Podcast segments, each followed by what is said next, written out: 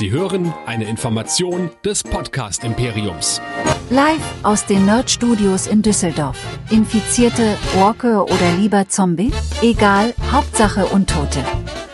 Hier kommt Nerdizismus, die Podcast-Show von Nerds für Nerds. Heute mit Dead Nerds Talking. Und hier sind eure sprechenden Untoten. Hier sind Chris, Andreas und Michael.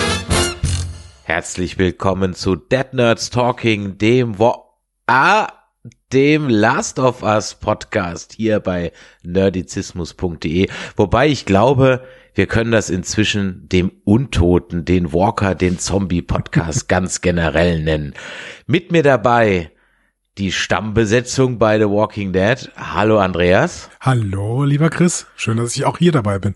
Ja, und eine Stimme, die ihr sonst eigentlich nur aus fernen Fantasy oder unendlichen Weiten kennt, nämlich der Michael. Hallo, zurück bei Dead Nerds Talking. Hallihallo. Oder wenn ihr ganz, ganz frühe Folgen von uns hört. Richtig, da warst du, und dann hast du irgendwann gedacht, ah, Zombie Soap. Also als es Ja. so schlimm wurde, dass man sich kaum noch angucken konnte, da musste ich von dir übernehmen. Ich erinnere mich. Genau, genau. Bin ich dir sehr dankbar für. Ja, wir werden regelmäßig, nämlich versuchen, das immer im Zweierzyklus zu machen, zwei Folgen von Last of Us zusammenzufassen. Wir fangen heute mal an mit der Pilotfolge und werden dann im 14-tägigen Rhythmus immer alle 14 Tage zwei Folgen besprechen. Da freuen wir uns natürlich, wenn ihr da fleißig einschaltet, es mit uns kommentiert, wenn wir es analysieren, auseinandernehmen, unsere Theorien spinnen, es fleißig mit dem Spiel vergleichen. Aber Michael, da können ja Leute noch ganz, ganz andere Sachen von uns hören. Und ich glaube, es wird den einen oder anderen geben, der hört das jetzt gerade hier in diesem Feed zum ersten Mal. Ja, bevor ich da einsteige, sage ich, dass wir uns gar nicht mal so untreu sind mit diesen zwei Episoden. Denn wie ich eben im, Pod, äh, im offiziellen Podcast gehört habe, waren die Pilotfolge zwei Episoden, die die am Ende zusammengelegt haben. Und die Gründe kann ich gleich nochmal sagen. Wer andere Gründe haben will, uns zu hören, geht einfach auf nerdizismus.de. Denn da findet ihr alle unsere Serien, unsere Folgen, unsere Dinge, die wir bisher so gemacht haben. Und das Wichtigste ist, und da freuen wir uns immer sehr drüber, über euer Feedback. Dieses Feedback könnt ihr geben, ganz klassisch per Mail an die info at nerdizismus.de gerne immer mal wieder was schreiben. Oder ihr schreibt und sprecht oder sprecht und schreibt auf WhatsApp über 0, die 01525 964 7709. Freuen wir uns immer drüber. Oder ganz am Ende diskutiert ihr mit auf Discord auf nerdizismus.de slash Discord und seid immer mehr oder weniger live dabei, wenn wir gerade mal Dinge zu besprechen haben. Und in diesem Zusammenhang noch eine kleine Ankündigung vor allem an diejenigen, die hier schon länger dabei sind, die uns auch vielleicht dezidiert über den Dead Nerds Talking Showfeed in ihrem Podcatcher oder bei Spotify hören. Wir werden diesen Feed abschalten, wie wir alle unsere Showfeeds abschalten, aber wir werden ihn weiterleiten auf unseren Hauptfeed. Am besten ist es eigentlich, wenn ihr nichts mehr verpassen wollt und ihr könnt auch alle Dead Nerds Talking Folgen rückwärts dann nochmal hören, da geht euch nichts verloren, wenn ihr einfach in eurem Podcatcher mal nach Nerdizismus sucht und da den Hauptfeed abonniert. Warum machen wir das? Weil wir festgestellt haben, dass wir zwar mit allen Shows regelmäßig in den Top 20 in den Charts vertreten sind, aber halt auch nie so regelmäßig, wohingegen die Gesamtmenge an Hörern eigentlich locker für die Top 10 reichen müsste.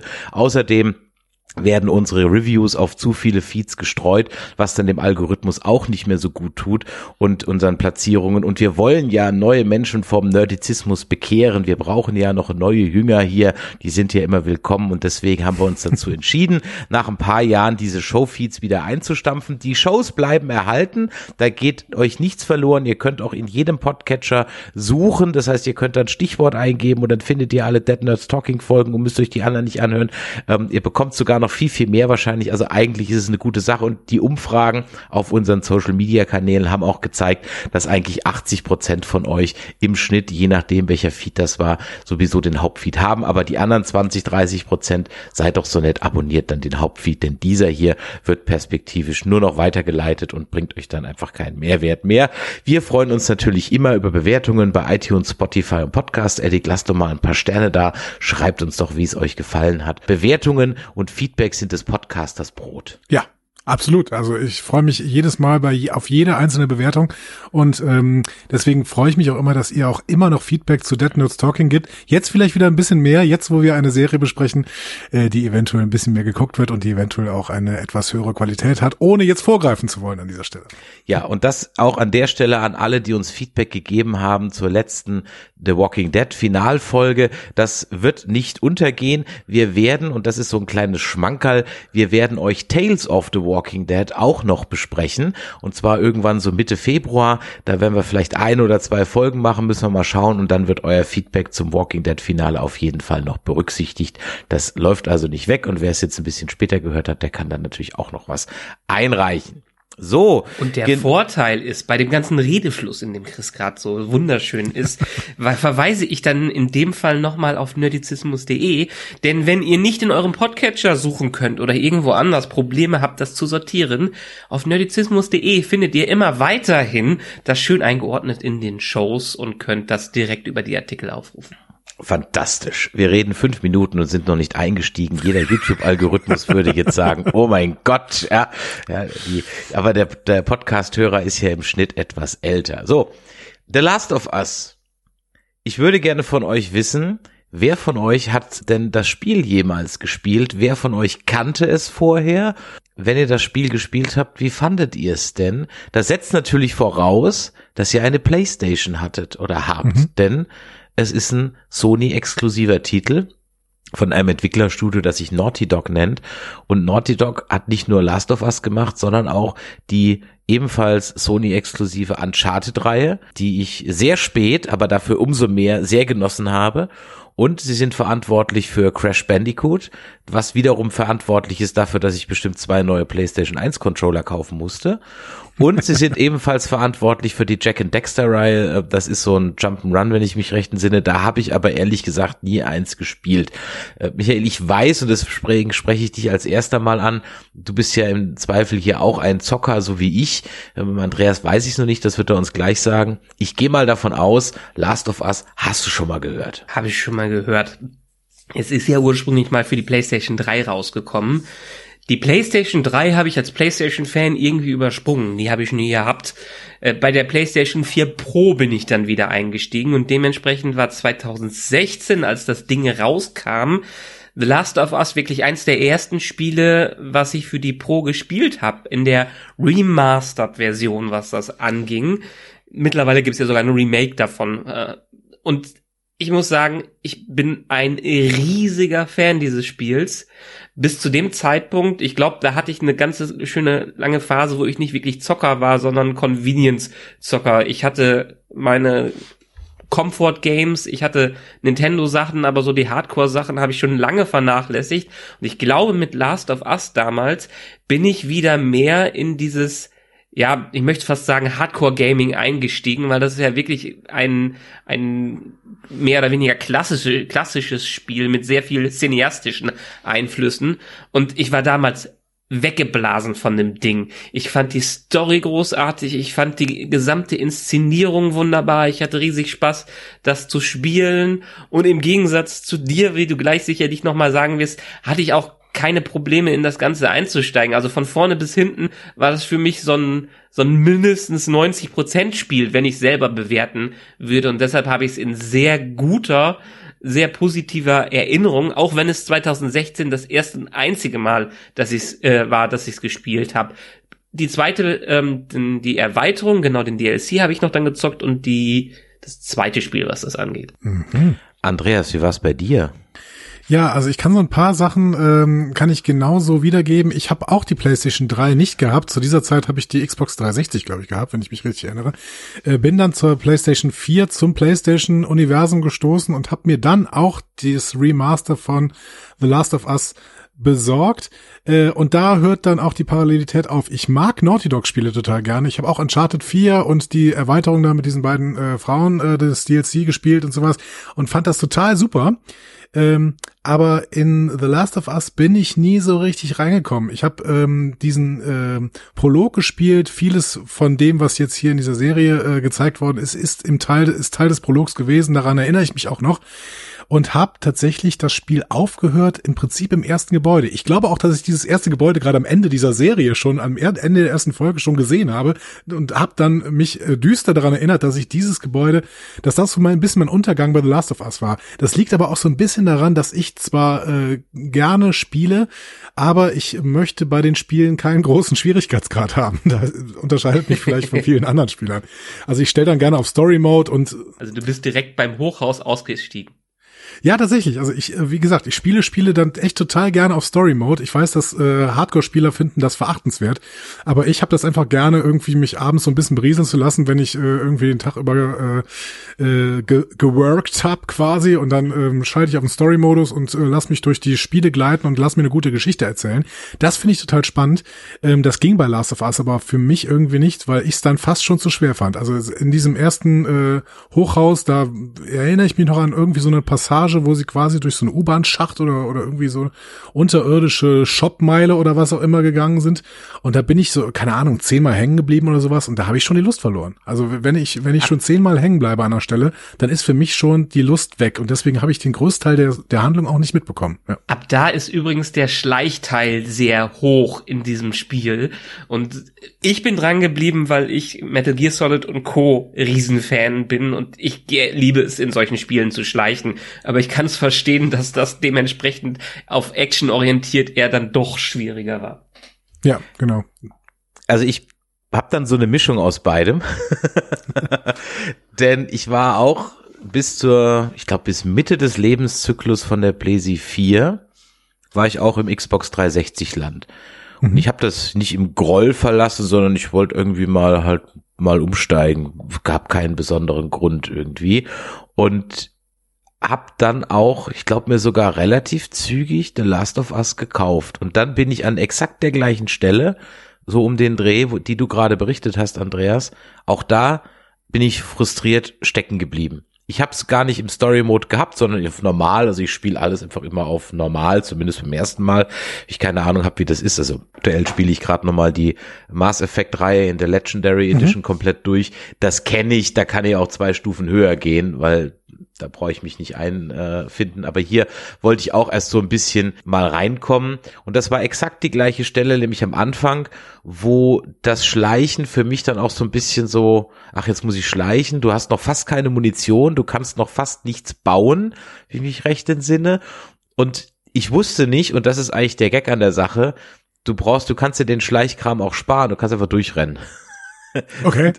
Also das, das funktioniert auch. Da muss man zwar bei zwei, drei Sprüngen ein bisschen gutes Timing haben, aber du kannst auch durchrennen. Und aber ich bin da auch 20 Mal hängen geblieben und war wirklich extrem gefrustet und habe das Ding dann auch, die Geschichte habe ich glaube ich in irgendeinem anderen Podcast schon mal erzählt, habe ich dann auch wirklich drei, vier, fünf Jahre nicht wieder angefasst. Und irgendwann, ich weiß nicht mehr genau wann, als ich gerade kein nichts zum Zocken hatte, habe ich es halt doch nochmal angefangen. Ich glaube, oder Michael hat mich auch ein bisschen belatschert und dann habe ich es aber nochmal komplett neu angefangen. Das war aber dann so lange her, dass ich angefangen hatte, dass dann die vier, fünf Stunden Spielzeit vorher, die kannte ich dann de facto eigentlich gar nicht mehr so richtig. Ja. Mhm.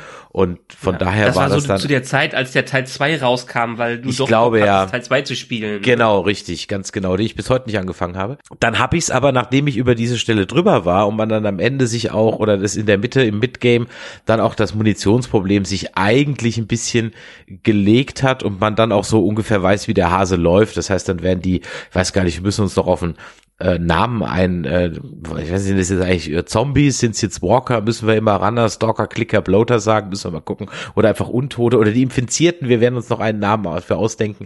Mhm. Ähm, die werden ja dann auch tendenziell ein bisschen weniger und du hast ja dann eher mit so marodierenden Banden zu tun und die lassen dann auch immer Munition fallen, sodass das am Ende wirklich kein Problem mehr war und dann ist der, war mir der einfache Schwierigkeitsgrad ehrlich gesagt fast zu leicht. Ich bin dann gefühlt überhaupt nicht mehr gestorben. Dann hatte ich eigentlich nur noch so ein bisschen das Problem, dass man extrem viele Leitern durch die Gegend tragen muss okay. Äh, und sehr viele Mülleimer sehr passend durch die Gegend schieben. Das hat sich ein bisschen repetitiv äh, angefühlt, aber grundsätzlich war ich dann schon drin. Das war schon ziemlich geil. Ich habe dann auch den DLC gespielt, wo dann Ellie und ihre Freundin in diesem in dieser Shopping Mall sind. ist zumindest der eine. Ich weiß nicht, ob es noch einen anderen gab. Ja, und jetzt liegt eigentlich äh, Last of Us 2 hier rum. Und ich habe seitdem ehrlich gesagt irgendwie noch nicht an, noch nicht wieder angefasst. Ich kann gar nicht genau sagen, warum. Ja, keine Ahnung. Irgendwie, ich hatte dann so, ich habe es auch extra vergessen und hatte dann halt wieder Mass Effect angefangen. Jetzt bin ich im dritten Teil von Mass Effect und danach ist es dann wahrscheinlich fällig. Aber ich glaube, ich habe noch Zeit. Bin mal gespannt. Ich könnte mir vorstellen, dass die ein Spiel eine Staffel machen. Weiß ich nicht, wenn wir gleich drüber reden. Aber das ist ja. so meine, meine Hintergrundgeschichte zu dem Spiel. Und wenn ihr natürlich da andere Erfahrungen habt, dann raus damit. Grundsätzlich kann man auf jeden Fall sagen, wenn man sich die Critic Scores davon anguckt, dann ist das Ding nie unter 88 Prozent, 90, 10 von 10. Das war schon ein richtiger Smash-Hit ein, einerseits zu deiner Anmerkung, es sind die Infizierten, das ist halt das Core-Konzept von äh, denen. Die haben verschiedene Namen wie Klicker und alles anderes, aber es sind letztendlich, das sind die Infizierten, die da sind. Das sind ja auch keine klassischen Zombies, weil ist ja auch ein Fungus, ist ja auch ein Pilz, äh, was das angeht, wie wir gleich noch erfahren werden. Und ich kann sagen, das zweite Spiel spielt sich ähnlich, hat aber viele Fans enttäuscht, weil es sehr drastische Story-Entscheidungen und auch Spieleperspektiven einnimmt, die man teilweise so gar nicht erwartet hätte und die einen wirklich in die in den in den Teil von Gegnern reinversetzt. Das Spiel besteht mehr oder weniger auch aus zwei Teilen, was das angeht, was nicht so einfach zu verdauen ist. Deshalb äh, gibt's auch hier wieder klassisch Last Jedi mäßig so die eine Fraktion, die findet's großartig und die andere Fraktion, die ist durch gewisse Dinge, die Entscheidungen, die hier getroffen worden sind, direkt äh, ja abgeschreckt worden und verteufelt das ganze Ding, was das ganz gibt's ganz viele Diskussionen drüber. Ich hab's geliebt, aber es ist ein unglaublich hartes, thematisch hartes Spiel, was das angeht und es ist nicht leicht zu verdauern. Es ist äh, verdauen, es ist wie eine Depression, die man spielt. Eine spielende Depression. okay, was ja. das das muss man dann ja. mögen, glaube ich, ne? Das muss man mögen. Aber die haben auch schon übrigens die, die haben schon bestätigt, sollte das erfolgreich sein, wie es gerade aktuell aussieht, die haben einen ganz guten Start hingelegt, werden die es auch definitiv so machen, ein Spiel, eine Staffel und danach auch nicht künstlich erweitern. Okay, man weiß nicht, was in zwei Jahren ist, ob das künstlich erweitern, aber ein Spiel, eine Staffel, dementsprechend zwei Staffeln abgeschlossen. Hm. Mhm. Ja, also ich, ich habe ja jetzt gerade schon wieder, äh, Chris, du hast es so ein bisschen subtil geschafft, mir doch wieder ein bisschen Lust zu machen. Also wenn ich jetzt höre, dass dieser, äh, dieser infizierten Kram relativ schnell äh, aufhört und vielleicht dann auch ein bisschen äh, äh das Spiel nochmal sich ein bisschen verändert nach diesem Part, vielleicht fange ich dann doch nochmal irgendwann an. Absolut, wirklich. Ich war, ich an, ich weiß genau, welche Stelle du meinst. Die hat mich auch genervt. Und wenn du die einmal, ich glaube, wenn du aus diesem, ich weiß nicht, ob das dann die Outskirts von Boston sind oder so, ich glaube ja, äh, wenn du da raus bist, äh, dann ist es wirklich, dann dann ist es wirklich äh, viel gefälliger, dann ist das auch mehr Story-driven, dann kommen auch mehr Cutscenes und so weiter, dann passiert auch mehr, dann hast du auch mehr Munition, mehr Möglichkeiten, also dann hast du wirklich eigentlich überhaupt kein Problem mehr. Also ich bin danach auf normal, glaube ich, noch ein oder zweimal gestorben, das war's. Okay, definitiv, aber was das angeht. Es ist ja erstmal ganz gut, dass wir hier mit unterschiedlichen Perspektiven in diese Serie reinstarten. Ihr habt beide durchgespielt, äh, zumindest Teil 1 und ich halt nicht. Und äh, dementsprechend äh, kann ich immer so sagen, wie das auf jemanden wirkt, der eben die Spiele nicht kennt. Beziehungsweise Exakt. bei der ersten Folge ist es noch ein bisschen anders, weil äh, vieles davon habe ich tatsächlich ja dann doch irgendwann mal gespielt, aber es ist ja urlang her. Ja. Auf das Publikum wirkt die Serie auf jeden Fall richtig gut, denn der Rotten Tomato Score nach der ersten Folge liegt bei 99 Prozent beim Critics und bei 96 Prozent beim Audience Score. Also das, das, ja. das äh, muss heutzutage noch mal jemand schaffen. Ich glaube, das letzte Mal, dass es ähnliche Dimensionen hatte, war beim ähm, bei der ersten Staffel von Mandalorian die glaube ich auch so durch die Decke gegangen ist. Und das, obwohl, da können wir gleich noch drüber sprechen, es ja um die Schauspielerin der Ellie durchaus etwas Kontroversen gab. Ich habe natürlich dann auch im Vorfeld mal wieder geschaut, wie ist denn so die Nachfrage nach dieser Serie in den Suchmaschinen. Da sieht's dann allerdings, und ich rede jetzt nur für Deutschland, doch anders aus. Ich, glaube allerdings, dass mal wieder der Sendeplatz auf Sky äh, dem Ganzen nicht gut tut. Da rockt einfach in der Nachfrage der letzten 90 Tage, und das kann man ja gut vergleichen, äh, Wednesday einfach alles weg. Also das ist äh, riesig in der Nachfrage, sogar im Vergleich noch vor House of the Dragon zu seiner Zeit, The Walking Dead Strange New Worlds und The Last of Us laufen da allerdings wirklich unter ferner Liefen. Michael und Andreas, wir suchen uns permanent die falschen Serien aus, wenn wir als Podcaster nochmal durchstarten wollen. Nicht, also nicht unbedingt, was das angeht. Ich kann es aus persönlicher Sicht bestätigen. Als ich heute im Büro mit Kollegen drüber geredet habe, haben zwar auch einige das Spiel gespielt, aber manche wussten noch nicht mal, dass es eine Serie dazu gibt. Andere wiederum, die große Fans des Spiels waren, einer unserer Geschäftsführer aus München, hat mich gestern angerufen, gestern Morgen. Und ich dachte, hm, okay, was ruft der Alex mich denn jetzt an? Fängt an, ey, die Tabea hat gesagt, du hast Last of Us gesehen. Und hat erstmal eine Viertelstunde mit mir über Last of Us geredet, äh, wie geil die Serie war. Also einerseits Gamer, die nichts davon wussten und andererseits, die was wussten. Und das ist, glaube ich, auch so ein bisschen hier so ein Werbe Werbung und Marketingproblem, weil so viel hat Sky das gar nicht beworben. Nicht wirklich. Ich habe auch online keine Werbung dafür gesehen. Ich glaube, wenn ich nicht wüsste, was The Last of Us ist, ich glaube, ich hätte es nicht wirklich mitgekriegt. Ja, ich bin gespannt, wie sich das in den nächsten Jahren auch entwickelt. Ne? Also wir sind äh, ja chronisch unzufrieden seit Jahrzehnten mit mit Sky und selbst Vorgänger Premiere hat's da nicht äh, anders gemacht.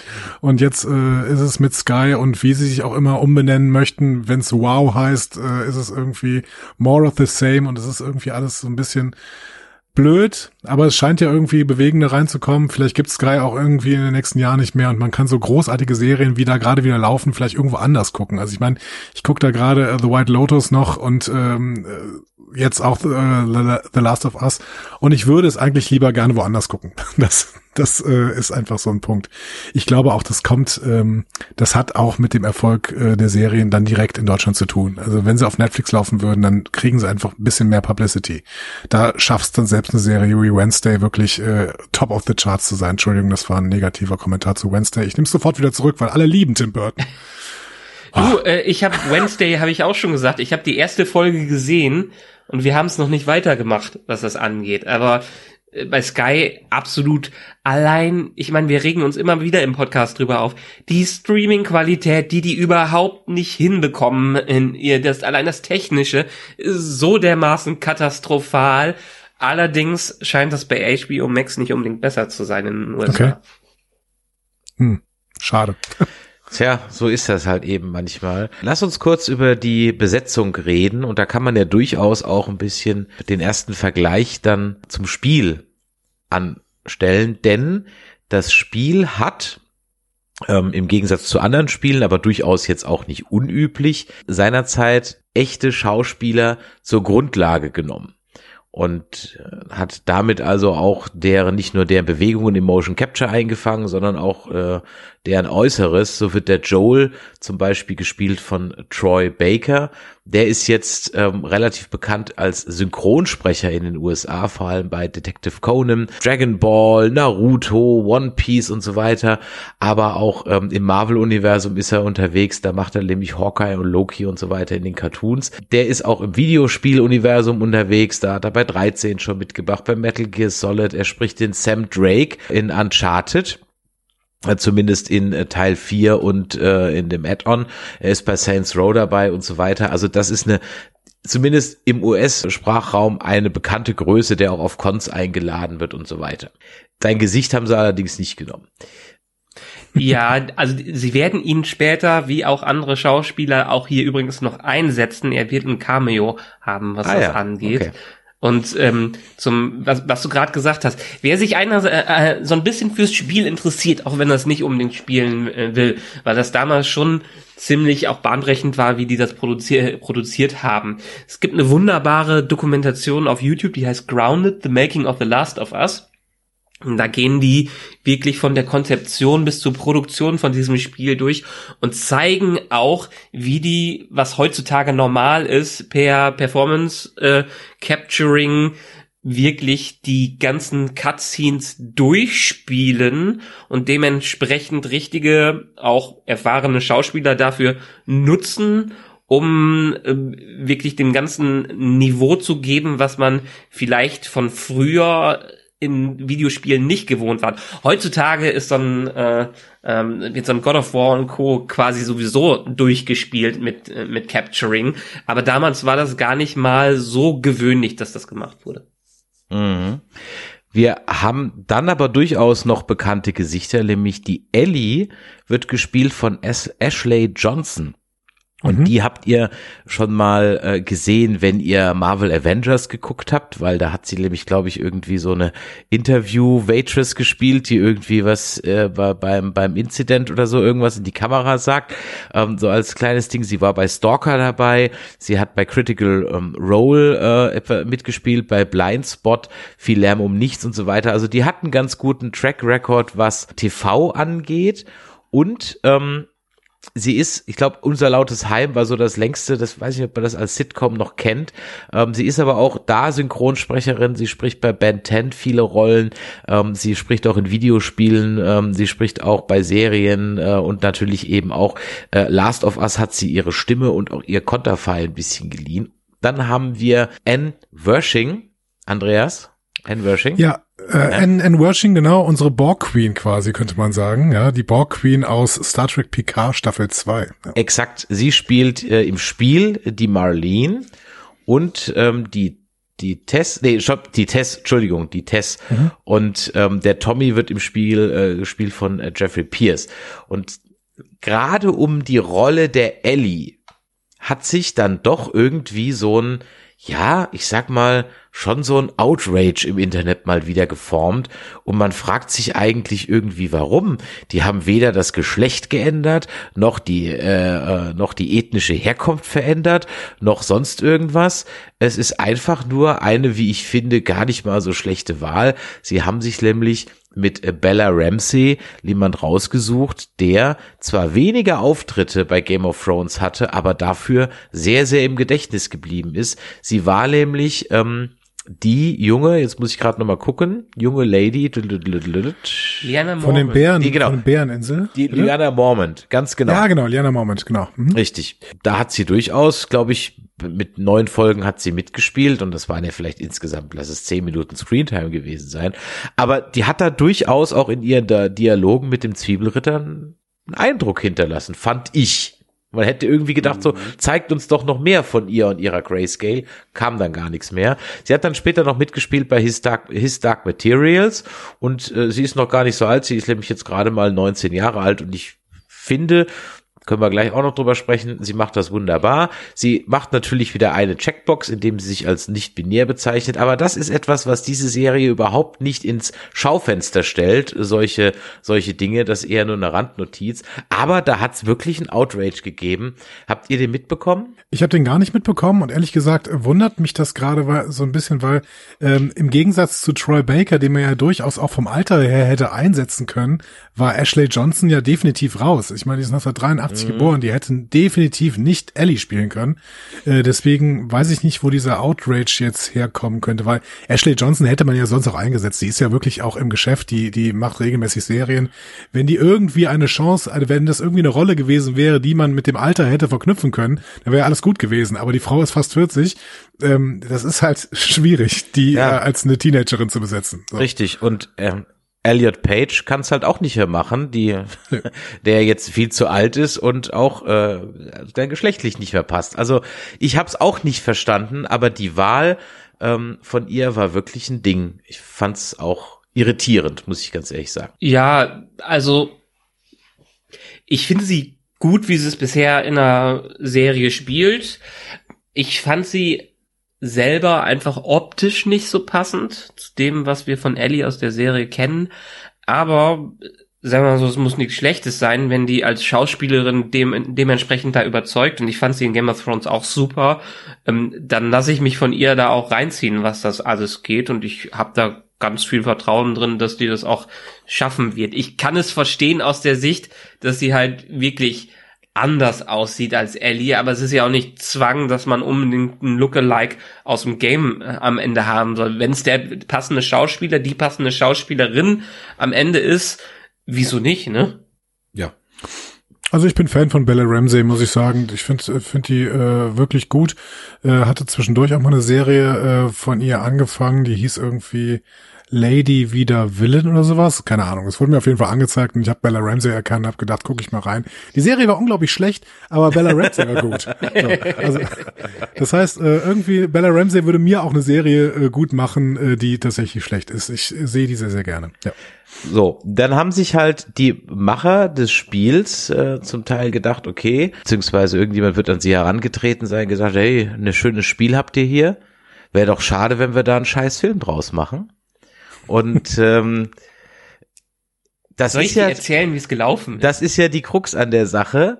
Denn Videospielverfilmungen oder auch Verserierungen haben, bis auf Resident Evil, was einen, einen schönen Platz in meinem Herzen hat, dank Mila Jovovich wird es immer da drin sein. Und jeden Aber- einzelnen Film, den Uwe Boll umgesetzt hat, natürlich. Absolut, absolut, alles, ja, absolut. Aber ich sag mal so, bis auf ein oder zwei Ausnahmen haben Videospielverfilmungen ja keinen guten Ruf. Und äh, Michael, du hast ein bisschen Hintergrundstory, wie es dazu gekommen ist. Erzählen Sie uns, ich bin gespannt. Abgesehen von unserem Podcast, wo wir euch natürlich alle Hinter Hinter Inf- Hintergrundinformationen liefern, die wir so mitbekommen, kann ich euch sogar den offiziellen Podcast von The Last of Us, von der Serie empfehlen. Der von Troy Baker, der Originalstimme und dem Schauspieler von Joel im Spiel geleitet wird und wo zumindest in der ersten Folge Neil Druckmann und Craig Mazin dabei sind. Neil Druckmann ist derjenige, der als Boss oder als Producer ähm, bei Naughty Dog verantwortlich war für die beiden Last of Us Spiele, sowohl für das Schreiben als auch für die gewisse Regie. Er ist quasi der Macher dahinter. Und Craig Mazin, den kennen die meisten vielleicht mittlerweile eher durch Tschernobyl, der großartigen äh, Kurzserie, die auch auf HBO gelaufen ist. Was viele dann vielleicht nicht mit ihm in Verbindung bringen, ist, dass er Scary Movie 4 und ähnliche Sachen vorher geschrieben hat. Ich glaube, wo Hangover ich mir auch, gedacht ne? hab, und Hangover auch, wo ich mir gedacht habe, das ist ein ganz schöner Step-up vom äh, davon. Aber die haben so ein bisschen im Podcast davon erzählt, wie es dazu gekommen ist. Ähm, einerseits ist, sind Leute schon an Neil Druckmann rangekommen und haben den angesprochen, um Last of Us mal zu verfilmen.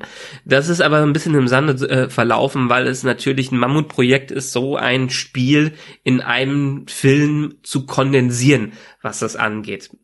Ähm, als gerade äh, Tschernobyl so erfolgreich war, hat er sich gedacht, der Craig Mazin, was mache ich als nächstes, hat dieses Spiel gespielt und war davon so beeindruckt, dass er gesagt hat, ja, eigentlich hätte ich voll Bock, das Ding äh, äh, zu produzieren. Das passte dabei, dass eine Schauspielerin, die mit allen zusammen verbandelt war, ich weiß nicht mehr, äh, welche das war, die war auf jeden Fall auch im Spiel dabei. Ähm, ich komme gerade nicht mehr drauf. Die kannte sowohl den Craig Mazin als auch den Neil Druckmann, weil die im Spiel gespielt hat und auch in Serie, ich glaube in Tschernobyl dabei war. Und die hat es dann irgendwann mal hinbekommen, dass die beiden doch miteinander geredet haben, weil Neil Druckmann war einerseits ein riesiger Fan von Tschernobyl und Craig Mazin war ein, andererseits ein riesiger Fan von dem Spiel. Und dann haben die miteinander telefoniert und haben gesagt, ja, äh, ich sehe es jetzt als HBO-Serie und das wäre ziemlich geil. Sind die zu HBO hingegangen, weil es quasi um die Ecke war? Der Neil Druckmann hat in dem Moment nichts gesagt, weil er wohl Last of Us so oft schon irgendwem gepitcht hat, äh, dass er gesagt hat, ich lehne mich einmal zurück und lass Craig Mazin das pitchen. Der hat das so wunderbar gepitcht, ähm, dass HBO ihm gesagt hat, du, du hast jetzt so viel Erfolg gehabt und du hast so viel Leidenschaft scheinbar dafür, mach's doch einfach. Und dann sind sie hingegangen und haben das Ganze produziert und gemacht. Aber waren das nicht für HBO zu wenig weibliche sekundäre Geschlechtsmerkmale? äh, keine Ahnung. Zumindestens hat HBO guten Einfluss auf diese Serie, äh, Serie gehabt, weil was sie auch im Podcast erzählen ist, das passt zu unserer Doppelfolgenlogik, dass ursprünglich die Serie, äh, wie der Pilot angedacht wurde, gecuttet wurde ab dem Moment, wo der Prolog zu Ende war und man die Kinder quasi zum ersten Mal gesehen hat. Und dann haben die eine zweite Episode und dann hat irgendein Executive bei HBO gesagt, du, nee, funktioniert nicht. Wir haben Ellie als Protagonistin und die kann nicht erst in der zweiten Folge auftauchen und dann eine Verbindung mit Joel aufbauen. deshalb haben die aus zwei Episoden eine gemacht und dafür haben wir jetzt diesen wunderbaren Piloten bekommen. Hm. Interessant. Schau an. Das heißt, es ist ein Podcast, der also nicht in Selbstbeweihräucherung äh, sich zergeht, obwohl das, was man auf dem Screen genießen muss, meistens eher Murks ist. Es könnte ja dann sein, dass es vielleicht so ist, dass je je sehr, weniger Selbstbeweihräucherung im Podcast stattfindet, umso besser ist die Show. Weil bisher waren Definitiv. alle Begleitpodcasts zu Serien, die kacke waren, immer auch unerträglich hörbar. Also teilweise, wo man wirklich sagen muss, okay, habt ihr eure Sendung überhaupt jemals geguckt? Oder bei Rings of Power war das ganz schrecklich. Ja, das, das, die haben, die haben es definitiv drauf und diese Leidenschaft von den beiden, merkt man da einfach. Und die erzählen halt so ein bisschen aus dem Nähkästchen und sagen auch, was die Prinzipien hinter dieser Umsetzung des Ganzen war und wie die es schaffen, diesen Video Spiele, Film, Curse zu durchbrechen, indem die sich an ein paar einfache Regeln halten. Aber da können wir gerne gleich nochmal drauf eingehen und jetzt mehr in die Episode wirklich einsteigen. Ja, wobei wir natürlich noch nicht über den äh, über den schönsten Part dieser Episode gesprochen haben, nämlich über den Hauptdarsteller. Äh, ähm, den haben wir so ein bisschen un unter den Tisch fallen lassen, wenn ich mich richtig erinnere, oder? Naja, Pedro Pascal ist bei uns natürlich überall. Ist ja, aber Pedro Pascal ist bei uns natürlich durchaus im ähm, den Jedi Nerds, unserem Star Wars Podcast, ein Thema, nämlich im Rahmen vom Mandalorian. Aber du hast natürlich recht. Äh, ich habe mich sehr gefreut, als ich das gehört habe. Ich muss ganz ehrlich sagen, ähm, von Pedro Pascal kann man ja fast nie genug bekommen. Also ich finde den einfach äh, klasse. Ich habe den also wirklich äh, gerne in How I Met Your Mother gesehen und äh, in King of Queens. Nein, natürlich nicht. Was? Äh, klar. also, okay, was habe ich da verpasst, okay? Du, Nein, geh mal nach Hause, ich glaube, du bist hier falsch. Nein, er ist mir zum ersten Mal aufgefallen, natürlich in seiner äh, Rolle bei in, in, Game of Thrones und seinem äh, unrühmlichen Ende. Und ab dann hast du den Typ ja sozusagen eigentlich überall gesehen. Ich mochte ihn dann äh, vor allem auch in Narcos äh, in den ersten mhm. zwei mhm. Staffeln war, glaube ich, dabei. Ja. Und äh, ich sag mal im Mandalorian, da zeigt er, was er durch mit seinem, mit seinem Körperspiel einfach, was da ist. Und ich finde auch, und ich glaube, das ist vielleicht so ein bisschen der Punkt, der Michael hat gerade eben angesprochen, er passt halt zum Joel auch von der Optik her durchaus extremst gut und das war vielleicht der Punkt, dass man gesagt hat, ja, den einen castet ihr genauso wie er aussieht und bei der anderen nicht. Vielleicht war das irgendwie so der Punkt, den die Leute da irgendwie so auf die Barrikaden gebracht hat. Aber ähm, ja, Pedro Pascal, super Wahl kann man, kann man nie genug von sehen bei der Wahl. Ich finde es wirklich beeindruckend ja. und da können wir dann quasi auch langsam so den Übergang in Richtung ähm, Serie wirklich finden, dass er sowohl einen 36-Jährigen als auch einen 56-Jährigen ohne Probleme spielen kann und er genau in der Mitte ist. Er ist 47 Jahre alt, das heißt, er hat quasi genau die Mitte zwischen dem, was er da in der ersten äh, Passage spielen soll und in der zweiten Passage spielen soll und er kriegt beides hin. Ich bin wirklich beeindruckt davon. Ey, er ist so ein bisschen wie, es gibt ja ein paar Schauspieler, die so drauf sind, auch wie so ein Paul Rudd, der altert ja nie. Der ist ja gefühlt, kann der alle, äh, kann der einen Jungen spielen, wie auch einen Alten, was das angeht. Und zumindestens ist Pedro Pascal gerade auch in dieser Phase drin, wo es einfach bei ihm passt. Äh, ein Ding ist wie, mir gerade noch nebenbei eingefallen, damit quasi, ne? schließen. Ne? Wie, wie Steve Buscemi, genau. Äh, abschließend zu Bella Ramsey, soweit ich das im Kopf hatte. Eine Sache, die die auch im Podcast erwähnt haben. Eigentlich hatten die Ellie geschrieben, wie sie sich sie vorgestellt haben. Also ähm, das Prinzip von denen war erstmal beim Casting, wir wissen, wer Ellie ist. Ihr braucht uns das gar nicht zu sagen. Wir sind so dermaßen in diesem Charakter drin, dass äh, wir das dem Schauspieler sagen und der muss es für uns adaptieren. Und die Bella Ramsey hat die wohl so dermaßen überzeugt, dass die wir für die komplett neu definiert hat, was Ellie sein kann und ist. Ah. Okay. Wir sind sehr gespannt. Dann vervollständigen wir das Ganze am Ende noch eben kurz mit der Musik. Die kommt von Gustavo Santaolalla oder Santaolalla, keine Ahnung, wie man ihn genau spricht, aus Buenos Aires gebürtig. Der hat auch schon die Musik zum Spiel gemacht. Ähm, von daher bleibt man sich auch hier treu. Und er hat auch äh, die Musik zu Narcos gemacht. Ähm, und von daher äh, passen diese Klänge wirklich sehr gut. Und das war auch was, auf das das Forever Not Girl beim Gucken der ersten Folge positiv angesprungen ist, nämlich die Musik. Und das ist ja auch was nach der ersten Folge, der schon der, die Musik auffällt, ähm, dann hat der Komponist ja durchaus was richtig gemacht. Und man kann HBO-Serien wahrlich nicht absprechen, dass sie das mit den Introsequenzen und der Musik nicht hinbekommen. Und und äh, jetzt sollten wir wirklich mal einsteigen, nachdem wir jetzt also fast schon äh, 40 Minuten darüber gequatscht haben, wie wir da hingekommen sind, dass wir das jetzt hier gucken und ihr uns zuhört und schön, dass ihr noch bei der Stange seid. Der Andreas hat sich etwas angewöhnt, da wollen wir ihn auch gar nicht von abbringen. Er fasst uns nämlich immer die Folgen zusammen und da wir hier so drei kleine Zeitebenen, naja, Zeitebene nicht, drei kleine Zeitsprünge haben, wollen wir da mal die Zeitsprünge einfach so abhandeln und wir fangen an in den 60ern.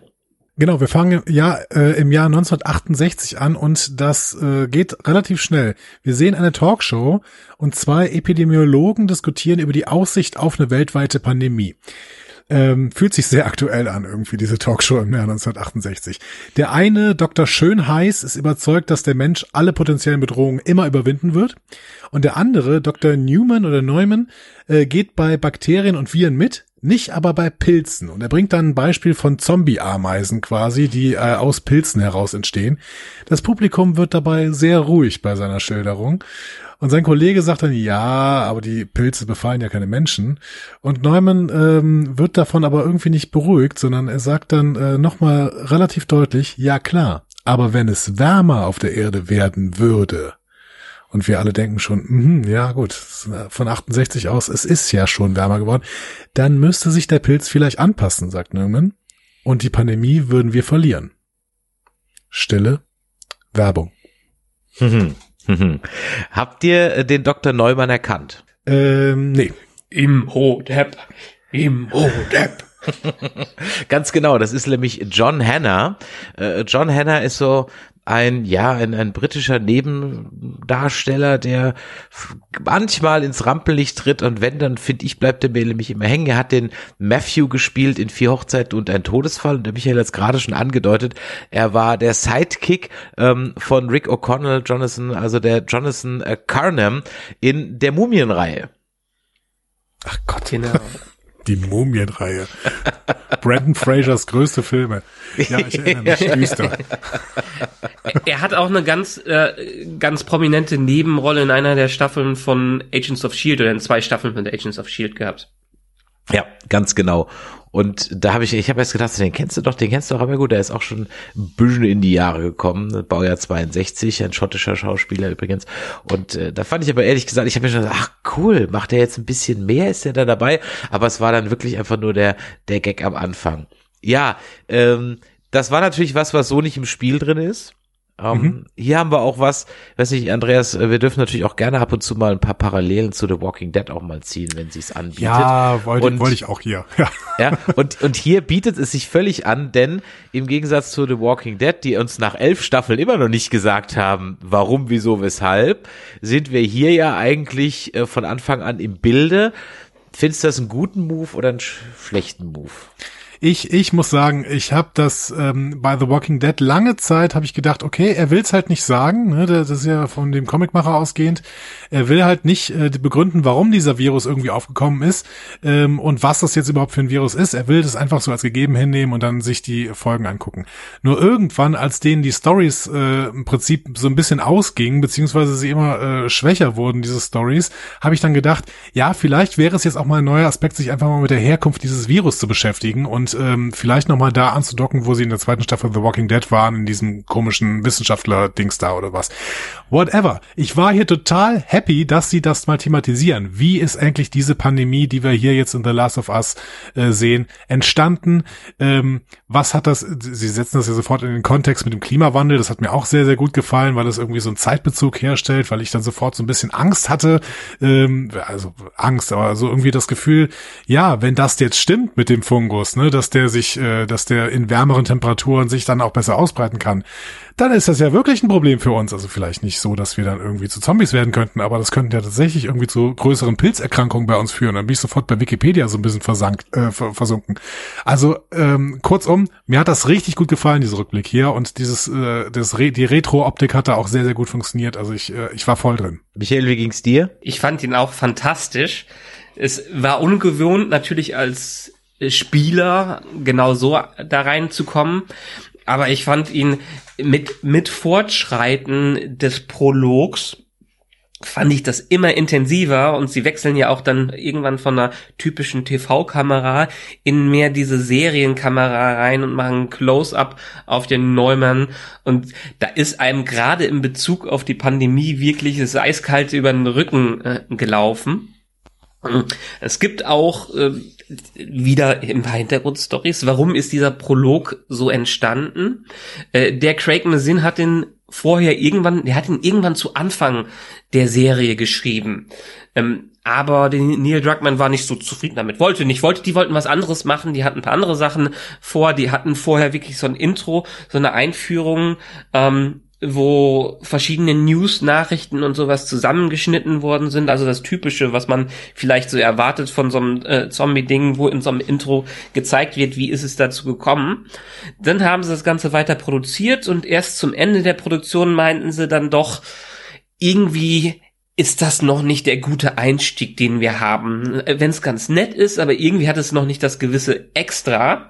Und dann ist Craig Mazin hingegangen und hat gesagt, du, ich hab da ja was geschrieben, schau dir es nochmal an. Und dann fanden es plötzlich alle ziemlich geil und haben es relativ zum Schluss der Produktion nochmal dann geschrieben und gedreht und das mit eingefügt und haben auch bewusst dieses Setting in die 70er gelegt, um es weit genug von den Ereignissen ähm, zu, zu platzieren, um dann auch so ein bisschen zu kommentieren, hey, vielleicht hat vor Jahrzehnten schon irgendwen jemand uns gewarnt, jemand hat gesagt wegen dem Klimawandel, jemand hat uns gesagt wegen Pandemien. Und es muss nicht immer zu dem Zeitpunkt kommen, wo wir es hervorrufen und zu drüber diskutieren, sondern es kann uns irgendwann später in den Arsch treten, was das angeht. Nichtsdestotrotz, Ganz viele Hintergrundartikel kommen gerade natürlich raus. Ein paar ähm, Pilzforscher haben natürlich auch ihren Kommentar dazu hinterlassen und gesagt, ja, es ist eine Möglichkeit, aber bevor es dazu kommt, muss viel passieren und letztendlich, ähm, die haben ja dieses Beispiel mit den mit den Zombie Ants, das man auch aus BBC-Dokus und sowas äh, kennt, mit mhm. reingebracht. Mhm. Ähm, Pilze haben es wohl unglaublich schwer, sich anzupassen. Und selbst wenn sie sich anpassen würden, würden wir uns schneller darauf anpassen und die würden wirklich nur sich auf einen vielleicht bestimmten Typen von äh, Mensch konzentrieren. Auch bei diesen Killer Ants ist es so, dass sie ist wirklich nur eine ganz spezielle Spezies davon überhaupt betroffen ist und Pilze es gar nicht so dermaßen schaffen, sich auf unsere Biologie zu adaptieren, was das angeht. Da macht auch ein bisschen Wärme nichts aus dann. Hm, vielleicht konzentrieren sie sich ja dann auf irgendwelche rechten Hohlbratzen oder so. Das wäre doch mal ein toller Pilz. gerne, gerne. Du hast mir auf jeden Fall jetzt so ein bisschen die Angst genommen. Vielen Dank dafür. Wunderbar. Ja, nach diesem durchaus, ja, es hat für mich mir auf mich auch genau die gleichen Effekt gehabt wie auf euch. Kommen wir dann zum Intro. Und das ist auch ehrlich gesagt auf meiner gar nicht mal so umfangreichen Notizliste. Aber so der einzige Punkt, wo ich sagen muss, ah, das war mir einfach zu sehr Game of Thrones mit Sporen ach, da hätte ich mir irgendwie ein bisschen anderen, was, also man hat das Gefühl gehabt, kennt ihr das bei den Disney-Filmen, wo dann immer so diese mind-blowing Memes sind, wo dann Leute feststellen, oh, die Bewegungen von Mowgli, von Schneewittchen und von Puder Bär sind exakt die gleichen, weil sie die Animationen recycelt haben. So kam ich mir hier irgendwie ein bisschen vor, als wenn das so mehr oder weniger vom Kamera-Movement einfach nur das Game of Thrones Ding recycelt wäre, nur mit einem anderen, mit einer anderen Textur. Aber war äh, das war das nicht das Ding aus dem Spiel? Ja, das habe ich dann nicht mehr so in Erinnerung, wie es das ist schon eine ganze Weile her, dass ich den ersten Teil. Ist ist das so? Ja. Ja. Ja, es ist sehr nah an dem Intro im Spiel dran, was das angeht. Natürlich in höhere technische Qualität. Und klar sieht man so ein bisschen die Parallelen zu sowas wie Game of Thrones oder zu heutzutage sehr populären Intros, was das angeht. Aber diese generelle Optik und den Aufbau, den haben sie mehr oder weniger aus dem Spiel übernommen. Ah, okay. Siehst du, das hatte ich so nicht mehr in Erinnerung. Wunderbar. Ja, und dann machen wir ja einen äh, Zeitsprung einen kleinen mhm. ins Jahr 2003. Ja. Mein Abi-Jahr. Äh, und jetzt wird meine zusammen. Dann meins auch übrigens, meins auch. Ja. 20 Jahre. Ja, Seid ihr jung, ich rede, Jahr, ne? ich spreche mit Kindern hier. Ach, schön wär's. Ähm, ich, äh, jetzt wird die Zusammenfassung natürlich etwas länger. Also wir haben den 26. September 2003. Wir erleben den Alltag von Sarah Miller, ihrem Vater Joel und dessen Bruder Tommy. Joel hat Geburtstag aber er wird mit Tommy Lang auf dem Bau arbeiten müssen, ähm, aber am Abend verspricht er Kuchen. Sarah nutzt den Tag, um Joel ein Geschenk zu besorgen. Mit geklauten 60 Dollar will sie die Uhr ihres Vaters reparieren lassen. Der Uhrmacher nimmt aber nur 20 und seine Frau schmeißt Sarah auch schnell raus, irgendwie panisch. Und draußen fährt die ganze Zeit die Rettungskette vorbei. Mehrfach. Also strange. Sarah macht aber noch eine gute Tat an diesem Tag. Nach der Schule besucht sie ihre Nachbarn, die Adlers, und backt mit der Nachbarin Conny Kekse. Deren Mutter ist alt, dement und im Hintergrund sehen wir sie in teilweise sehr, sehr komischen Verrenkungen. In der Stadt heulen weiter Sirenen, wohl öfter als sonst. Äh, Sarah nimmt nichts so Besonderes wahr, also fragt mal, was da irgendwie los ist, aber ist sich nicht so richtig äh, im Klaren darüber, dass da irgendwas Besonderes passiert. Leiht sich für den Abend noch eine DVD aus. Draußen fliegen Kampfjets über das Wohngebiet, alles also völlig normal. Joel kommt natürlich doch zu spät nach Hause, aber es gibt Kuchen. Ähm, Nee, es gibt keinen Kuchen. Dafür aber eine es rührende Geschenke über. Hm? Es gibt Muffins. Ja? Es gibt, es gibt Muffins, ne? Genau. Oder Cook ja, Cookies, Cookies, Cookies gibt's, glaube ich, mit Rosinen. Sehr, wird noch wichtig später. Cookies mit Rosinen. Wir merken uns Cookies mit Rosinen. Es gibt auch noch eine rührende Geschenkübergabe und einen einschläfernden Filmabend. Ähm, plötzlich erhält Joel aber einen Anruf. Tommy sitzt nämlich im Gefängnis. Der hat in der Bar eine Kellnerin verteidigt und dabei einen Typen geboxt. Joel schleppt äh, Sarah äh, ins Bett die ist sowieso am Schlafen und fährt dann los, um die Kaution zu stellen.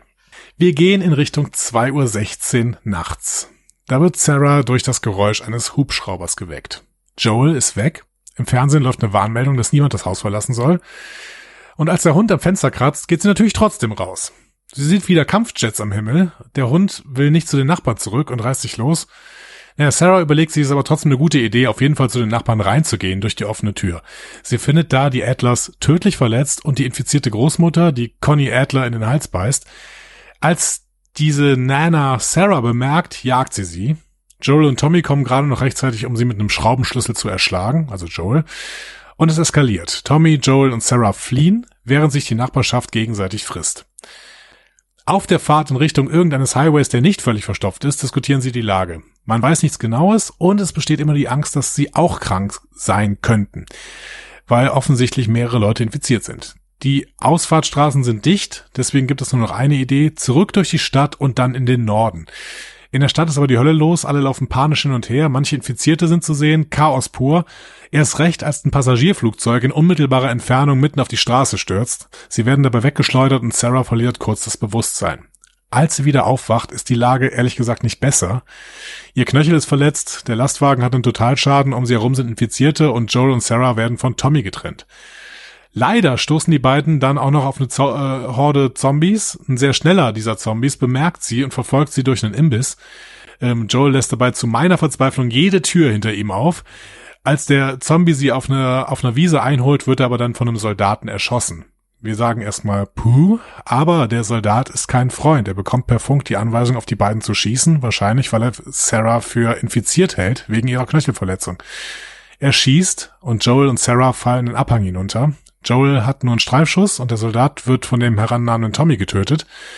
Joel schaut sich aber um und sieht Sarah blutend am Boden liegen. Sarah stirbt in Joels Armen.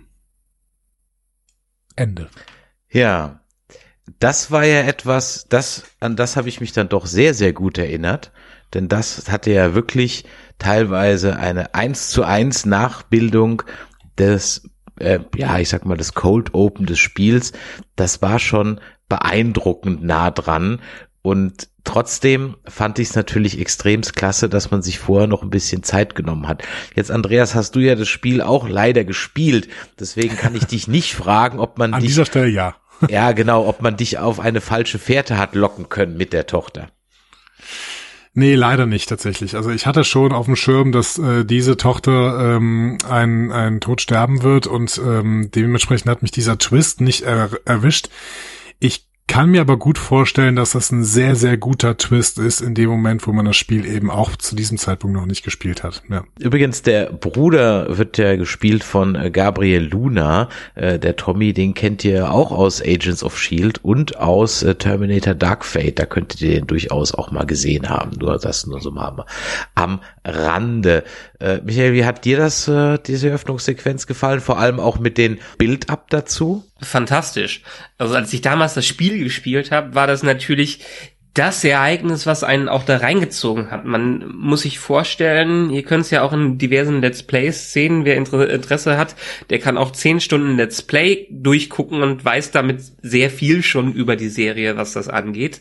Ähm, man, man startet ja als Sarah, man fängt ja wirklich als Charakter Sarah an, die aufsteht aus dem Bett und quasi das Haus erkundet ohne dass man irgendwas Böses er, erahnt. Und da baut sich so langsam auf bis zu dem Zeitpunkt, wo dieser Autounfall stattfindet und man als Joel Sarah dann rumträgt. Also man ist schon, man spielt das Ganze ja schon ein Stündchen, was das äh, angeht, wenn man sich die Zeit äh, dafür lässt. Und dann ist dieser echt krasse Cut, wo einfach ein Charakter, mit dem man angefangen hat, aus der Ich-Perspektive erschossen wird und man weiterspringt in die, äh, in die Zukunft, was das angeht.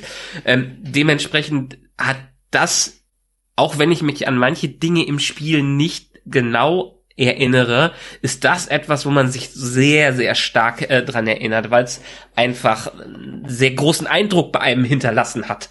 Und deshalb bin ich auch ein Fan von diesem ganzen, der eigentlich der Episode, äh, weil, wie ich eben schon gesagt habe, diesen Teil plus den Prolog und ein paar kleine Szenen dazu, das war ursprünglich die erste Episode äh, des Ganzen.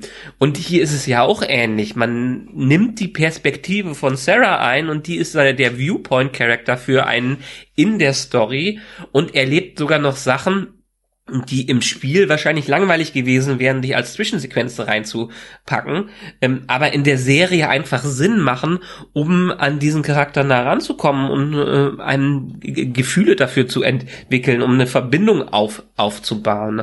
Passt übrigens auch zu den Prinzipien, die die hier in der Adaption von einem Videospiel in eine Serie gemacht haben, weil es gab bei denen das Prinzip Action into Drama, Dramatize the Mundane, and the stark, äh, starkest und das meiste Dump the Gameplay. Also Action in Drama verwandeln, das alltägliche Dramatisieren und Gameplay wegmachen. Das sieht man hier in diesem Prolog in diesem zweiten Prolog extrem stark, weil wir sehen die Szenen, die im Narrativ, im Spiel uns ähm, auch mehr oder weniger gezeigt werden als Einführung, plus einer Vertiefung des Ganzen, weil die Nachbarn lernt man im Spiel nicht kennen. Man sieht nicht, wie sie äh, die Uhr repariert und das, was für, für sie macht. Also hier wurde das viele Laufen, was man im Spiel hat, verwandelt in mehr narrative Szenen, die dem Ganzen noch mehr Tiefe geben und uns sogar Dinge zeigen, die wir im Spiel nicht gesehen haben. Also vertiefen das Spiel für einen, dramatisieren entsprechend das Alltägliche und wir haben auch bei dem Punkt, wo Joel sie zum Beispiel trägt bis zum Soldaten hin, das ist eine ganz lange Sequenz, wo man im Spiel da unterwegs ist, macht natürlich keinen Sinn, das so lange im, in der Serie zu äh, zeigen. Und sie haben es genau passend geschnitten, dass es einen Impact hat und dementsprechend mit dem ganzen Wissen im Hin äh, Hintergrund und mit dem Parallelen zu den Spielen äh, fand ich es toll, wie uns einfach Zeit, wie uns Zeit genommen wurde, äh, wie uns Zeit gegeben wurde, äh, nochmal ein Sarah sich hier reinzuleben und ähnlich eine Perspektive einzunehmen, wie wir es im Spiel hatten. Ein paar kleine Fun Facts am Rande. Die Stadt, die als Kulisse dient, ist äh, Fort McLeod in ähm, Kanada.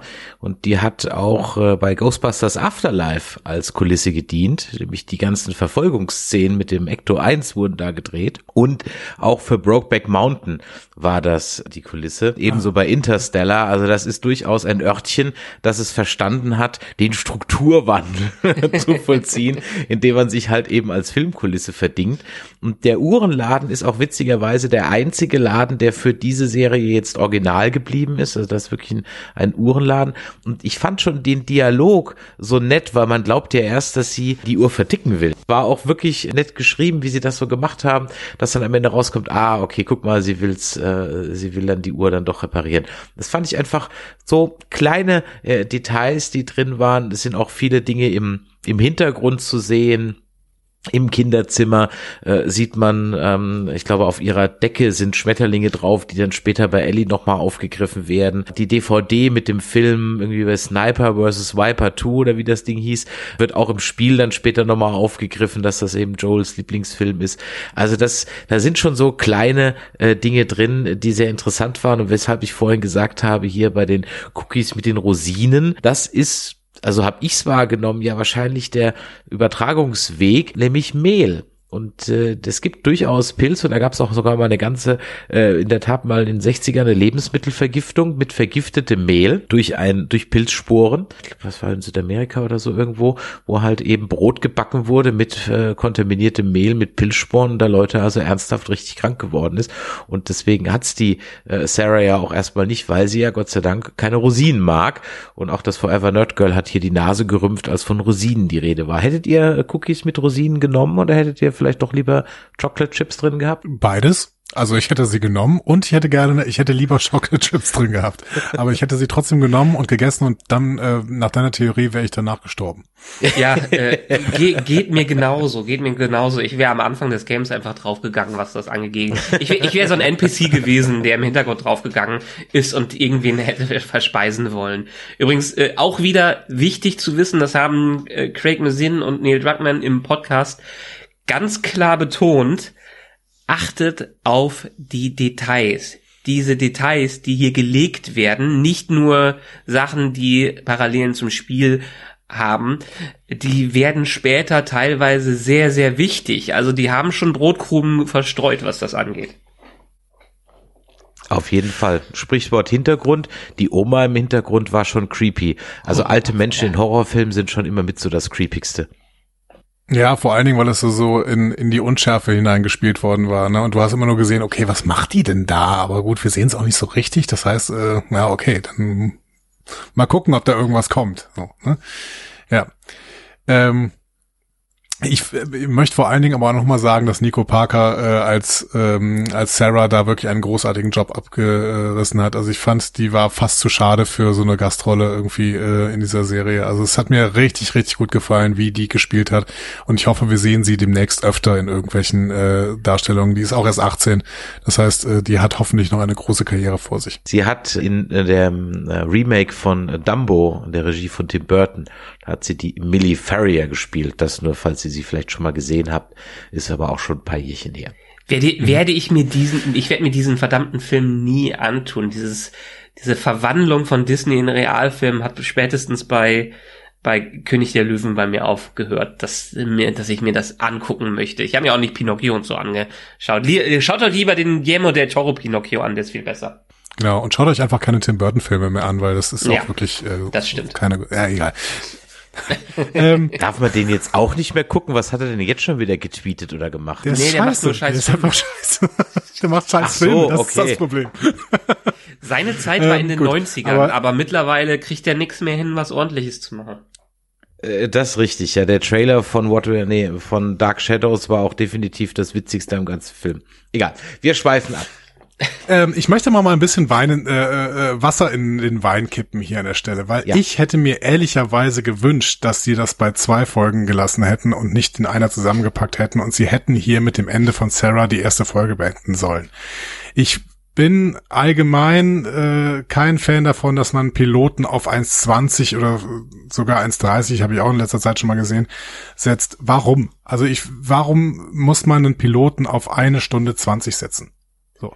Ich hätte doch als jemand, der die erste Folge gesehen hat und Sarah stirbt am Ende, hätte ich doch auch schon Bock dann zu sehen, wie es dann an der Stelle weitergeht, oder? Ja, aber das ist das das ist genau das, wo ich mir auch Gedanken drum gemacht habe, nachdem ich den Podcast gehört habe, wo die es argumentiert haben. Also, ich bin eigentlich schon ein Fan von langen Piloten. Man hat es ja früher auch gemacht, dass irgendwie so ein Pilot 90 Minuten hatte und dann die Serie vielleicht dann nur noch äh, 60 Minuten oder 45 Minuten. Also es ist gar nicht so ungewöhnlich, zumindestens aus frühen Serien, was das anging, dass der Pilot. Aber war auch länger. häufig stinklangweilig, wenn ich mal so an den DS9-Piloten zum Beispiel denke oder sowas. Oder ja, ähnliche Star Trek Piloten, die waren eigentlich immer schlecht. Die waren immer schlecht. Mission Farpoint war auch so, mm, ja, okay, ja. Und der Abgesandte ist auch schon eher ah, so, ja. okay, ja. Aber ja. Le letztendlich, ja, ich verstehe, was du meinst. Als Kenner des Spiels macht es vielleicht Sinn, das aufzuteilen, weil man mehr oder weniger sowieso weiß, was einen erwartet und ähm, man ist dran. Aber die Argumentation, die die geliefert haben, ist, wo auch die HBO Max Leute, äh, die HBO Leute gesagt haben, ähm, wir können diese Serie nicht bei zwei oder drei toten Kindern aufhören lassen. Die Leute werden danach nicht weitergucken. Die müssen irgendeine Motivation haben, weiter zu gucken und nicht nur so Downer drin zu haben. Warum dies vor allen Dingen auch gemacht haben, ist, dass sie den Piloten nicht enden lassen wollen ohne Ellie und Joel zusammen. Weil man kann jetzt schon sagen, klar ist der Tod von Sarah ein extremer Einschnitt in Joels Leben, der ihn verändert. Aber die größte Veränderung für die Serie ist und für das Spiel ist eigentlich der Wendepunkt, in den, äh, wenn Joel auf Ellie trifft weil das verändert ihn und das verändert die Welt am meisten. Und diesen wichtigen Teil wollten sie aus der Pilotfolge nicht rauslassen. Und so hat man natürlich auch abgesehen davon, wenn man sich das angesehen hat, diese schönen äh, wirklich Verbindungen von wieder vom Anfang zum Ende. Dieses dieser Punkt, wo er mit Sarah vor den Soldaten steht und erschossen wird und dieser Punkt, wo das gleiche mit Ellie passiert. Ähm, wo er dann ausrastet und äh, wirklich sein, sein PTSD äh, überhand nimmt. Das ist einfach die Parallele, die zeigt, wie sehr sich Joel in dieser Zeit verändert hat und wie sehr es doch auch vor allem Dingen, also dass er aus seiner Vaterfigur erstens sowieso nie raus kann, egal was ihm, ihm in 20 Jahren passi äh, passiert ist und wie sehr es schon jetzt den Unterschied gibt zwischen seiner Tochter, die extrem geschockt davon war, obwohl er sie gerettet hat, dass er die Nachbarin erschossen hat, also dass er einen Menschen getötet hat, obwohl sie fast selbst draufgegangen wäre. Und Ellie, die eine komplett andere, eher faszinierte Reaktion auf das hat, was Joel da gem äh, gemacht hat. Also nicht wie das Kind schockiert dasteht, sondern eher wirklich den Kopf zur Seite neigt und interessiert guckt und dementsprechend auch zeigt, wie wie die Ähnlichkeiten im späteren Verlauf zwischen Ellie und Joel auch sind, gerade im Bezug, was die Gewalt und das Trauma angeht. Ja, aber jetzt muss ich noch mal ein bisschen dagegenhalten, weil ja. sie sie haben doch nachher sogar einen optischen Flashback. Äh, sie, sie zeigen den Flashback von Joel, wenn er äh, sich da zwischen die äh, zwischen das ja. Gewehr und äh, Ellie stellt quasi. Ja. Dann dann müssen sie diesen Flashback nicht zeigen, wenn sie glauben, dass sie damit quasi so diesen Spannungsbogen äh, auflösen, den sie quasi in der Mitte aufgemacht haben. Dieser Flashback. Nicht. Also ich um, finde, äh, ja. Darauf ein, die sind nämlich ja? auch darauf eingegangen, warum die diesen Flashback benutzt haben. Ähm, dieser Flashback ist zumindestens aus Sicht der Producer, vielleicht ist es dann am Ende nicht so äh, rübergekommen, ich habe es auch ein bisschen so verstanden, ist, spielt sich im Kopf von Joel ab. Also es soll kein Flashback um des Flashbacks willen äh, sein, dass wir den Zuschauer nochmal dran erinnern, was passiert ist, sondern er soll zeigen, wie in dem Moment die Lunte bei Joel durchbricht und er einfach diesen Schock, diesen Tra dieses Zurückversetzen in das Trauma von damals hat und anders damit äh, mit umgeht. Also das war zumindestens das Ziel, warum sie es so ge äh, gemacht, äh, gemacht haben. Mhm. Ja, schon klar, ne? Aber äh, das äh, verstehe ich doch als Zuschauer, wenn ich diesen 120-minütigen Piloten mir angucken muss in dieser Länge, dann verstehe ich das auch trotzdem, weil ich das so nach einem Stück gucke. Oder erwarten die, dass der Zuschauer zwischendurch sowieso mal Stopp macht und sich irgendwie mal noch einen Kaffee trinken geht und das dann wieder vergessen hat, dass das mit Sarah passiert ist. Weil ich Nee, meine, dass diese das- Situation eine Parallelität ist, ja. Ja, aber da- das meine ich ja. Aus der Intention war es genau nicht das, was wie du es erklärst, sondern in dem, dass sie einfach nur in das Innere vom Kopf, in die Erinnerung von Joel zeigen, was gerade in ihm vorgeht. Also nicht, um den Zuschauer dran zu erinnern, sondern um einfach nur wie in einem Comic zu, äh, zu zeigen oder in einem inneren Dialog, was gerade mit ihm, äh, was mit ihm passiert. Das war der Zweck des Ganzen und nicht um zu sagen, hey, da war diese Szene. Ich habe es ehrlich gesagt auch ein Ja, bisschen aber das, mehr. das wie- sehe ich ja an seinem du, Gesicht, oder? Ja, ich habe es ehrlich gesagt auch mehr wie du es verstanden hast, habe ich es verstanden. Aber ich kann zumindestens jetzt von dem, wie ich es gehört habe, nachvollziehen, warum sie es äh, deshalb eingesetzt haben, wenn ich es wahrscheinlich auch anders gemacht hätte. Mhm. Ja, okay. Naja, sagen wir es mal so. Ich bin, was sowas angeht, halt erstmal leider versaut und skeptisch und ein zynisches Arschloch und denke, aufgrund vieler Erfahrungen im Serienuniversum der letzten Jahre, bei dem ich einfach immer wieder feststellen musste, dass äh, Serienproduzenten ihre Zuschauer für bescheuert halten, auf vielen Ebenen, habe ich auch eher eher gedacht, okay, das ist jetzt halt nochmal so ein Flashback für die ganz Doofen. Mhm. Mehr habe ich da ehrlich gesagt nicht drin gesehen. Ich, ich bin total bei euch. Äh, nur ich finde ich finde es interessant. Ich meine, wir kennen es ja selber aus unserem Projektalltag, wie die, die Intention von einem ist und wie es dann am Ende wahrgenommen äh, wahrgenommen wird. Und hier haben wir jetzt entsprechend die Hintergrundinfo, dass sie es als Stilmittel einsetzen, nicht um Flashback zu Erinnerungen zu machen, sondern um das innere das zu zeigen, woran Joel gerade äh, denkt, quasi was sein PTSD, sein posttraumatische äh, Erinnerung auslöst und zumindestens, dass sie das damit betonen äh, wollten. Aber Mhm. es ist scheinbar ja dann doch bei uns Zuschauern anders rübergekommen. Ja, und der Unterschied ist auch marginal, ne? ob sie es jetzt wirklich äh, für uns Zuschauer darstellen wollen oder ob sie jetzt darstellen wollen, was in ihm vorgeht, was wir uns als Zuschauer aber ja trotzdem auch denken könnten. So, Mhm. ne? Also wir müssen das ja nicht sehen. Wir können ja uns, allein am Blick von Pedro Pascal können wir uns ja schon denken, okay, was geht gerade in dem ab? Das zeigt schon wieder ein Gewehr auf ein Kind. Dann müssen Ja. wir ja nicht nochmal sehen, was er gerade denkt. So, ne? Also Ja, das ist einfach ja. der, so der Punkt. Im Spiel erschießt er übrigens die Wache. Ich will nicht gerade sagen aus Versehen, aber so mit äh, im Gerangel. Da Ah ja, schlägt er ihn okay. also nicht tot. Das ist dann schon mal nochmal ein qualitativer Unterschied, ob er Nee, ihn Moment, im Gerangel Moment. halt erschießt oder, oder totschlägt. Nee, nee, im Spiel kommt Tommy an. Entschuldigung, ich rede jetzt von der zweiten Wache. Sorry, Ach so, von der bin schon zwei- gesprungen. Genau. Entschuldigung. Entschuldigung. Ja, okay, nee, ja, ja, bin müssen, bin da müssen wir langsam mal, Ja. müssen Ja. langsam mal in die Zukunft schon- Genau, dann ne? springen wir, nehmen wir das mal zum Stichwort und hüpfen mal in die Zukunft. Ja. Äh, okay, 20 Jahre später, ich habe da versucht, das sehr eng zusammenzufassen, auch wenn sehr, sehr viel passiert. Äh, wir sind in Boston, Massachusetts. Es gibt eine Quarantänezone. Wenn man infiziert ist, kann das ein Gerät direkt sehen und man wird getötet und die Leichen werden verbrannt. Das sehen wir am Beispiel eines kleinen Jungen. Einer der Verbrenner an diesem Tag ist Joel, der ist nämlich offensichtlich jetzt Tagelöhner und macht jeden Job, wenn er gut bezahlt ist. Am nächsten Tag wird das wohl Kanalreinigung sein. Die Quarantänezone von Boston ist eine funktionierende Gesellschaft, könnte man sagen, die vom US-Militär diktatorisch geführt wird und von der sogenannten FEDRA kontrolliert wird. Es gibt eine Ausgangssperre, Scharfschützen auf den Dächern, öffentliche Hinrichtungen per Strick. Aber es gibt auch Graffitis, die Glühwürmchen zeigen und offensichtlich von einer Protestgruppe namens eben Firefly stammen.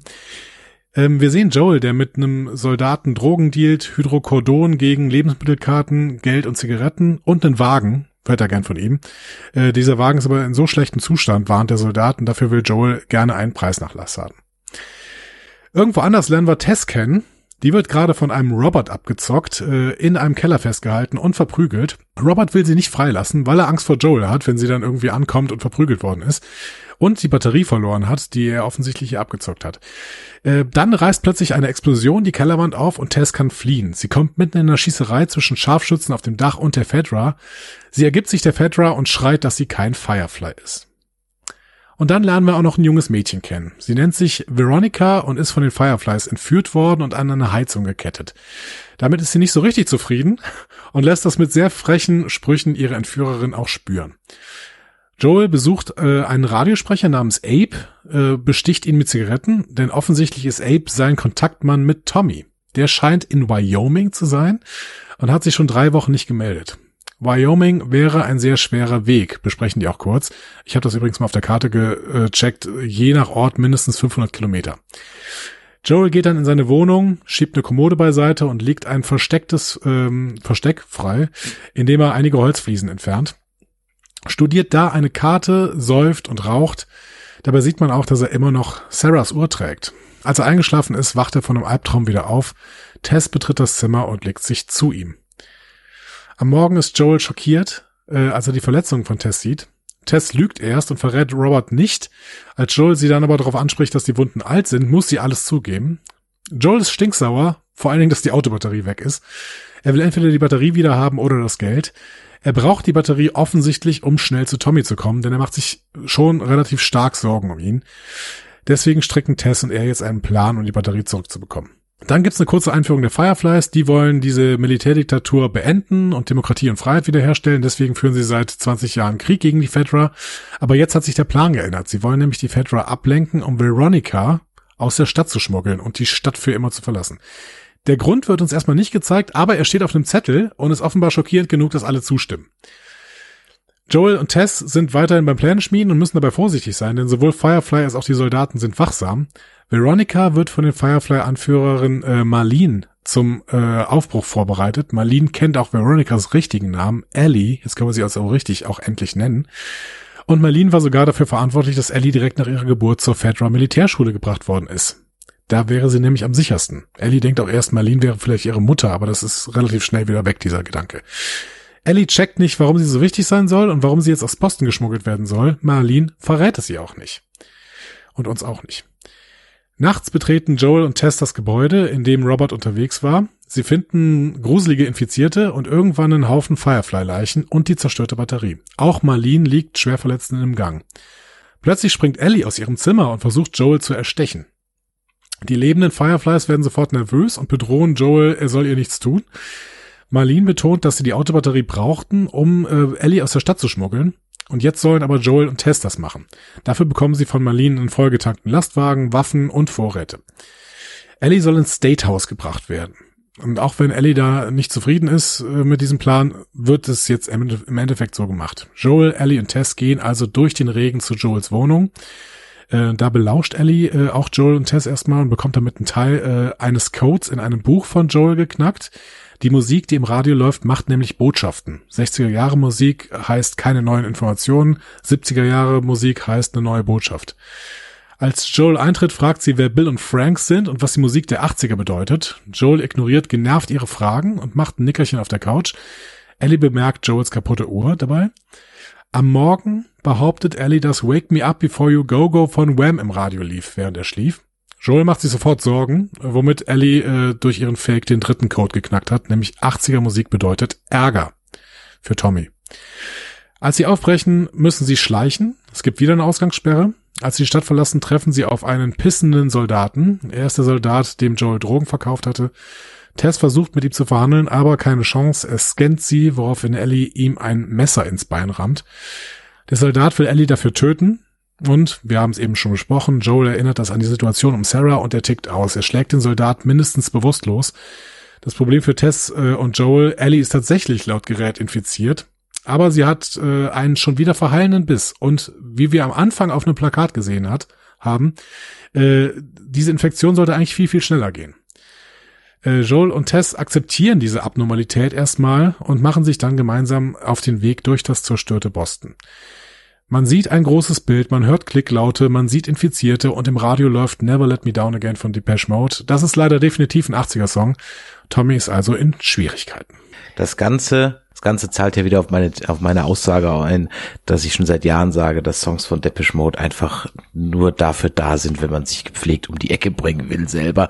Äh, man, man kann mit Depeche Mode Songs einfach keine gute Laune haben. Ich war einmal auf einem Depeche Mode Konzert. Es ist, also 13.999 Leute fanden da super. Ich habe meine Leute um mich herum tausendmal, ich glaube vier oder fünfmal gefragt, ob ich Bier holen gehen soll, weil Schlimm. Ich kann mit der Mode nichts anfangen. Ähm, aber wir sind als, schon als, am als Ende. leichter Deepesh Mode Fan möchte ich an der Stelle nur antworten, wrong. ja, also alles gut. Die haben zwei, die haben zwei lustige Lidl und die haben es nicht gespielt. Ja, da haben es zwei lustige Lidl, wo man ein bisschen drauf tanzen kann. Aber ich weiß, Depeche Mode Partys sind ein Ding schon zu meinen Abi-Zeiten gewesen, was nochmal kräftig, jetzt erzähle ich schon wieder Geschichten vom Krieg, kräftig vor eurem Abi lag. Und äh, davor waren es schon Dinger und es sind heute immer noch Dinger. Ich habe diese Meinung exklusiv, ich bin mir dessen bewusst, aber ich kann damit nichts anfangen. Ja, ich möchte mal ganz kurz, bevor wir da in die Inhalte einsteigen, mal so eine Grundsatzfrage stellen. Äh, ich glaube, Michael, mit dir habe ich sie noch nie diskutiert. Äh, Andreas, wir hatten es schon zwei, drei Mal und hier haben wir es jetzt nochmal.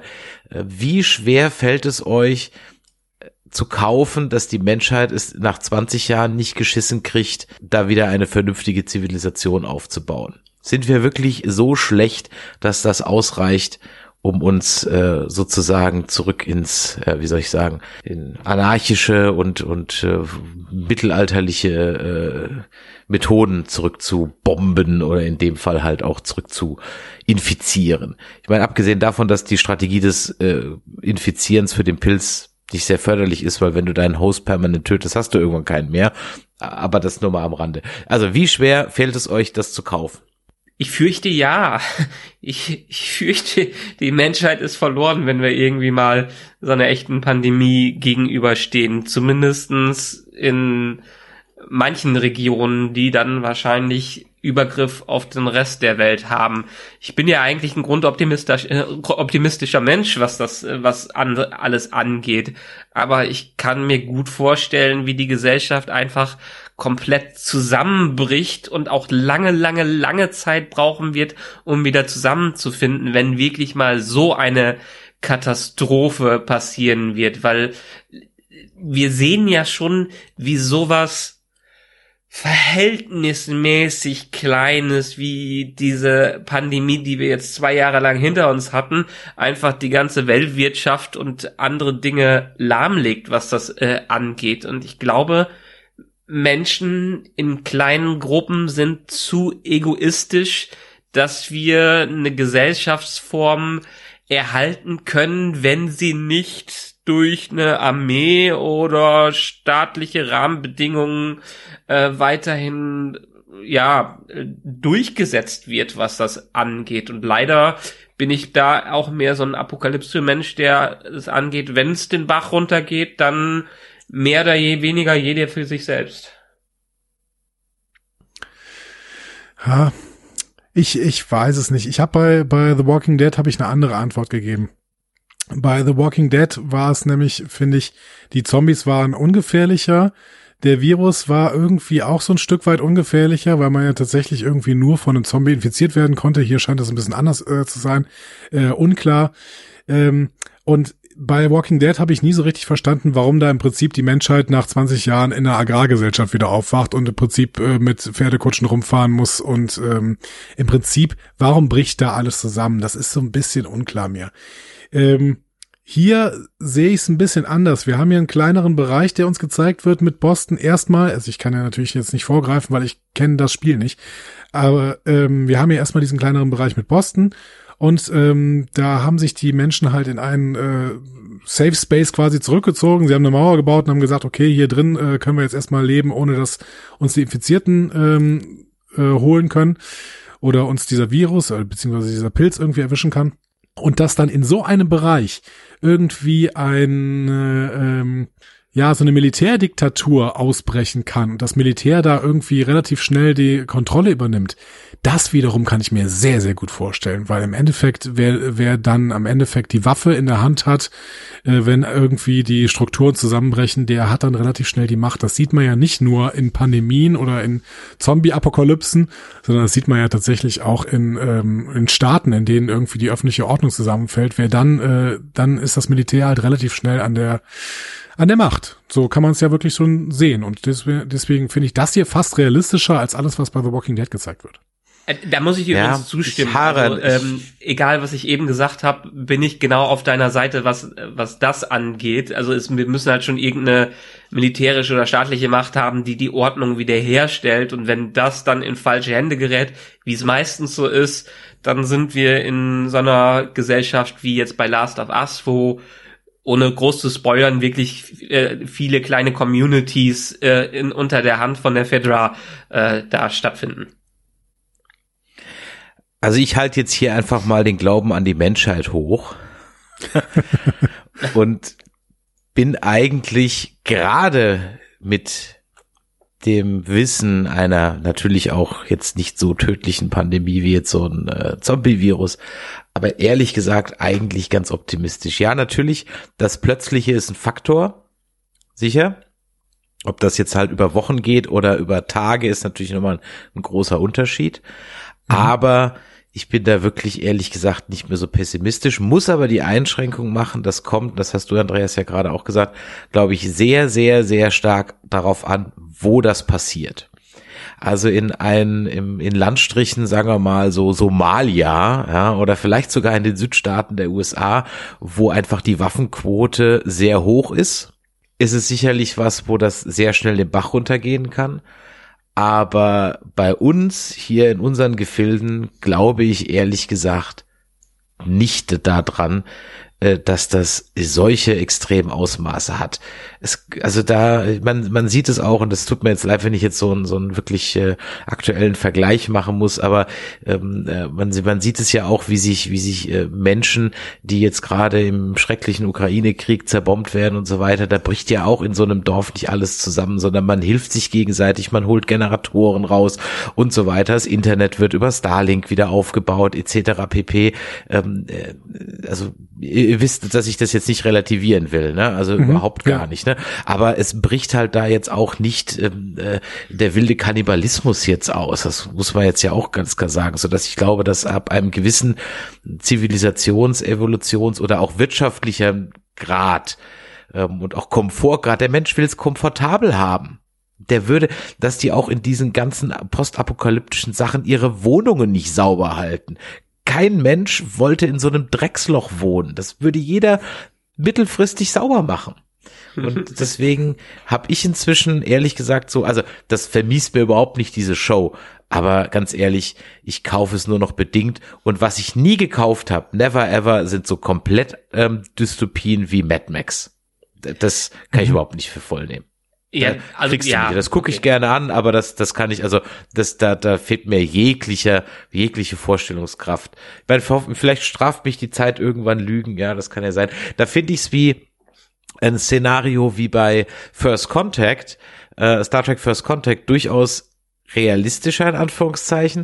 Also sprich, die Menschheit hat sich zwar durch einen, äh, ich glaube, ist das ein Atomkrieg in dem Fall oder waren es die eugenischen ja, genau. Kriege, der Atomkrieg mhm. ein bisschen zurückgebombt, aber es gibt halt immer noch kluge Köpfe, die in der Raum in der Lage sind, aus äh, dann halt ein Warp-Raumschiff zu bauen. Also die, den Restoptimismus möchte ich mir einfach bewahren und den. Jein. Also ich ja. glaube, bei allem, was uns aktuell passieren kann, wird es wirklich darauf ankommen, wo du bist. Da stimme ich dir vollkommen zu.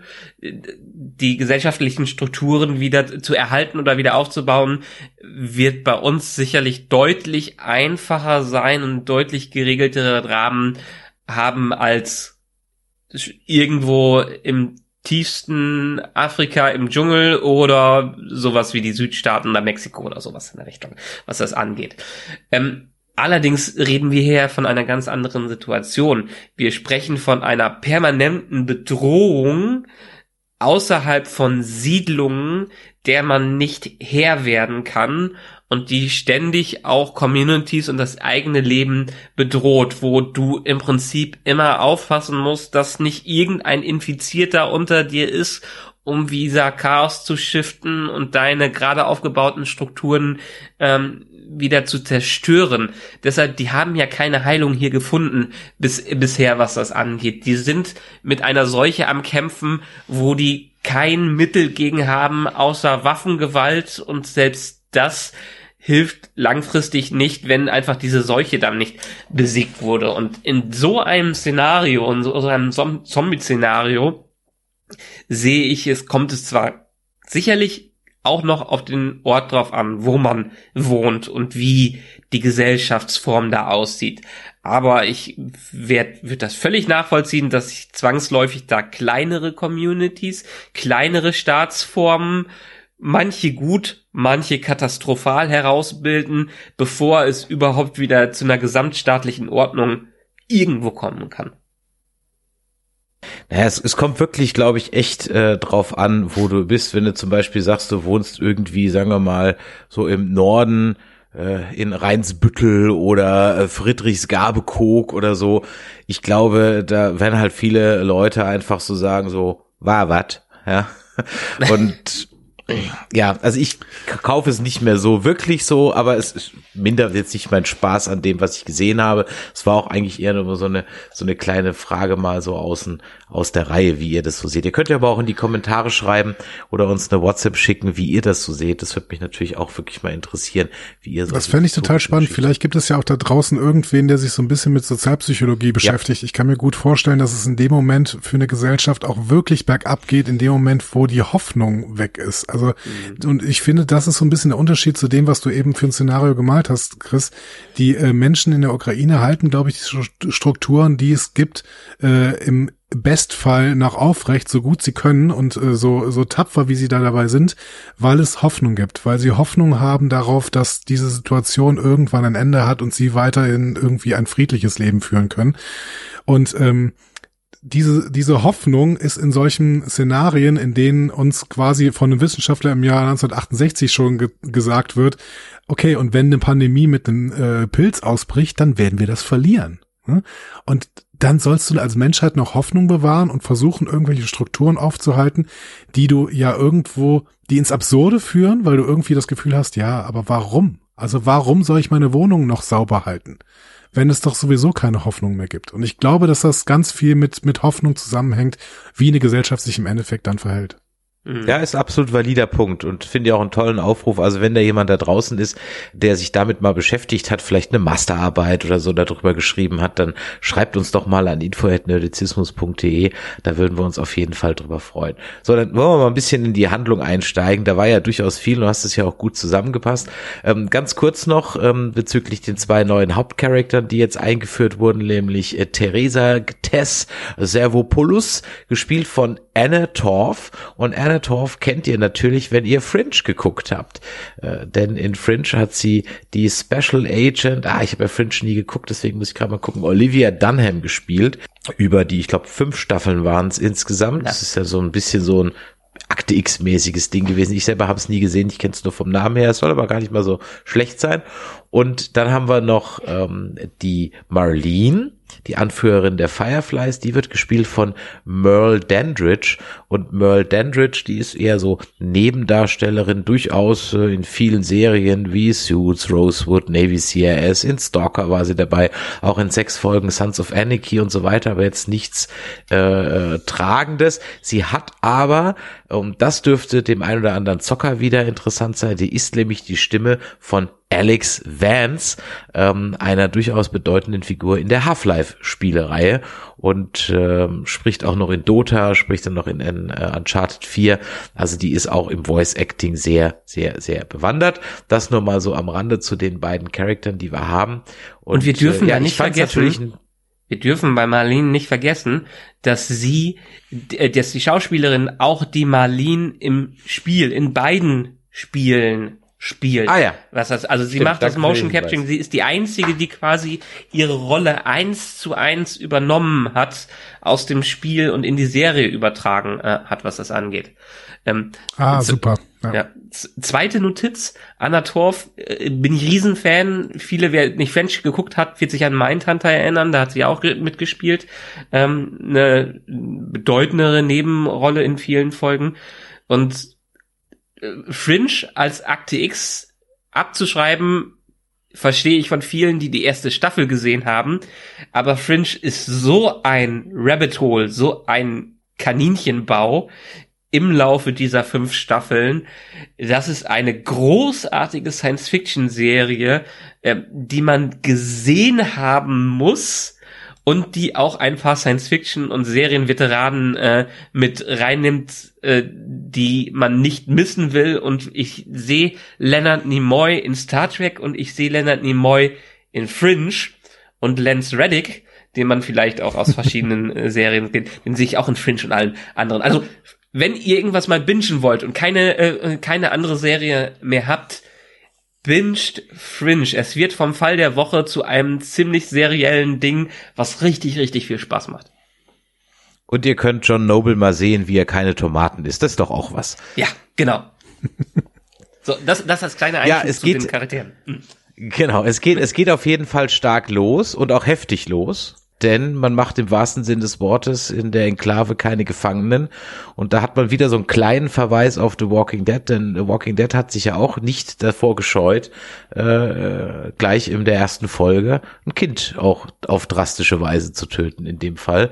Ähm, und hier ist es jetzt ja auch so, dass also sozusagen ein, ein Regime der, ja, nennen wir es mal Euthanasie herrscht. Ja, kann man, ja, kann man so nennen tatsächlich, ne? Wobei, äh, wir können ja auch irgendwie sagen, dieses Kind wird tatsächlich erlöst, weil es ist infiziert. Sie haben da Gott sei Dank offensichtlich ein, ein, ähm, ein Gerät gefunden, das dann anzeigt, äh, ist dieses, äh, ist dieser Mensch infiziert oder nicht.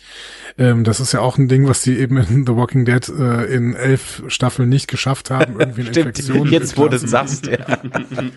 ähm, Stimmt. Und und äh, hast du das Plakat äh, wahrgenommen? Ich habe eben nur kurz darauf äh, erwähnt. Dieses Plakat in dem Center, wo dieser Junge ankommt.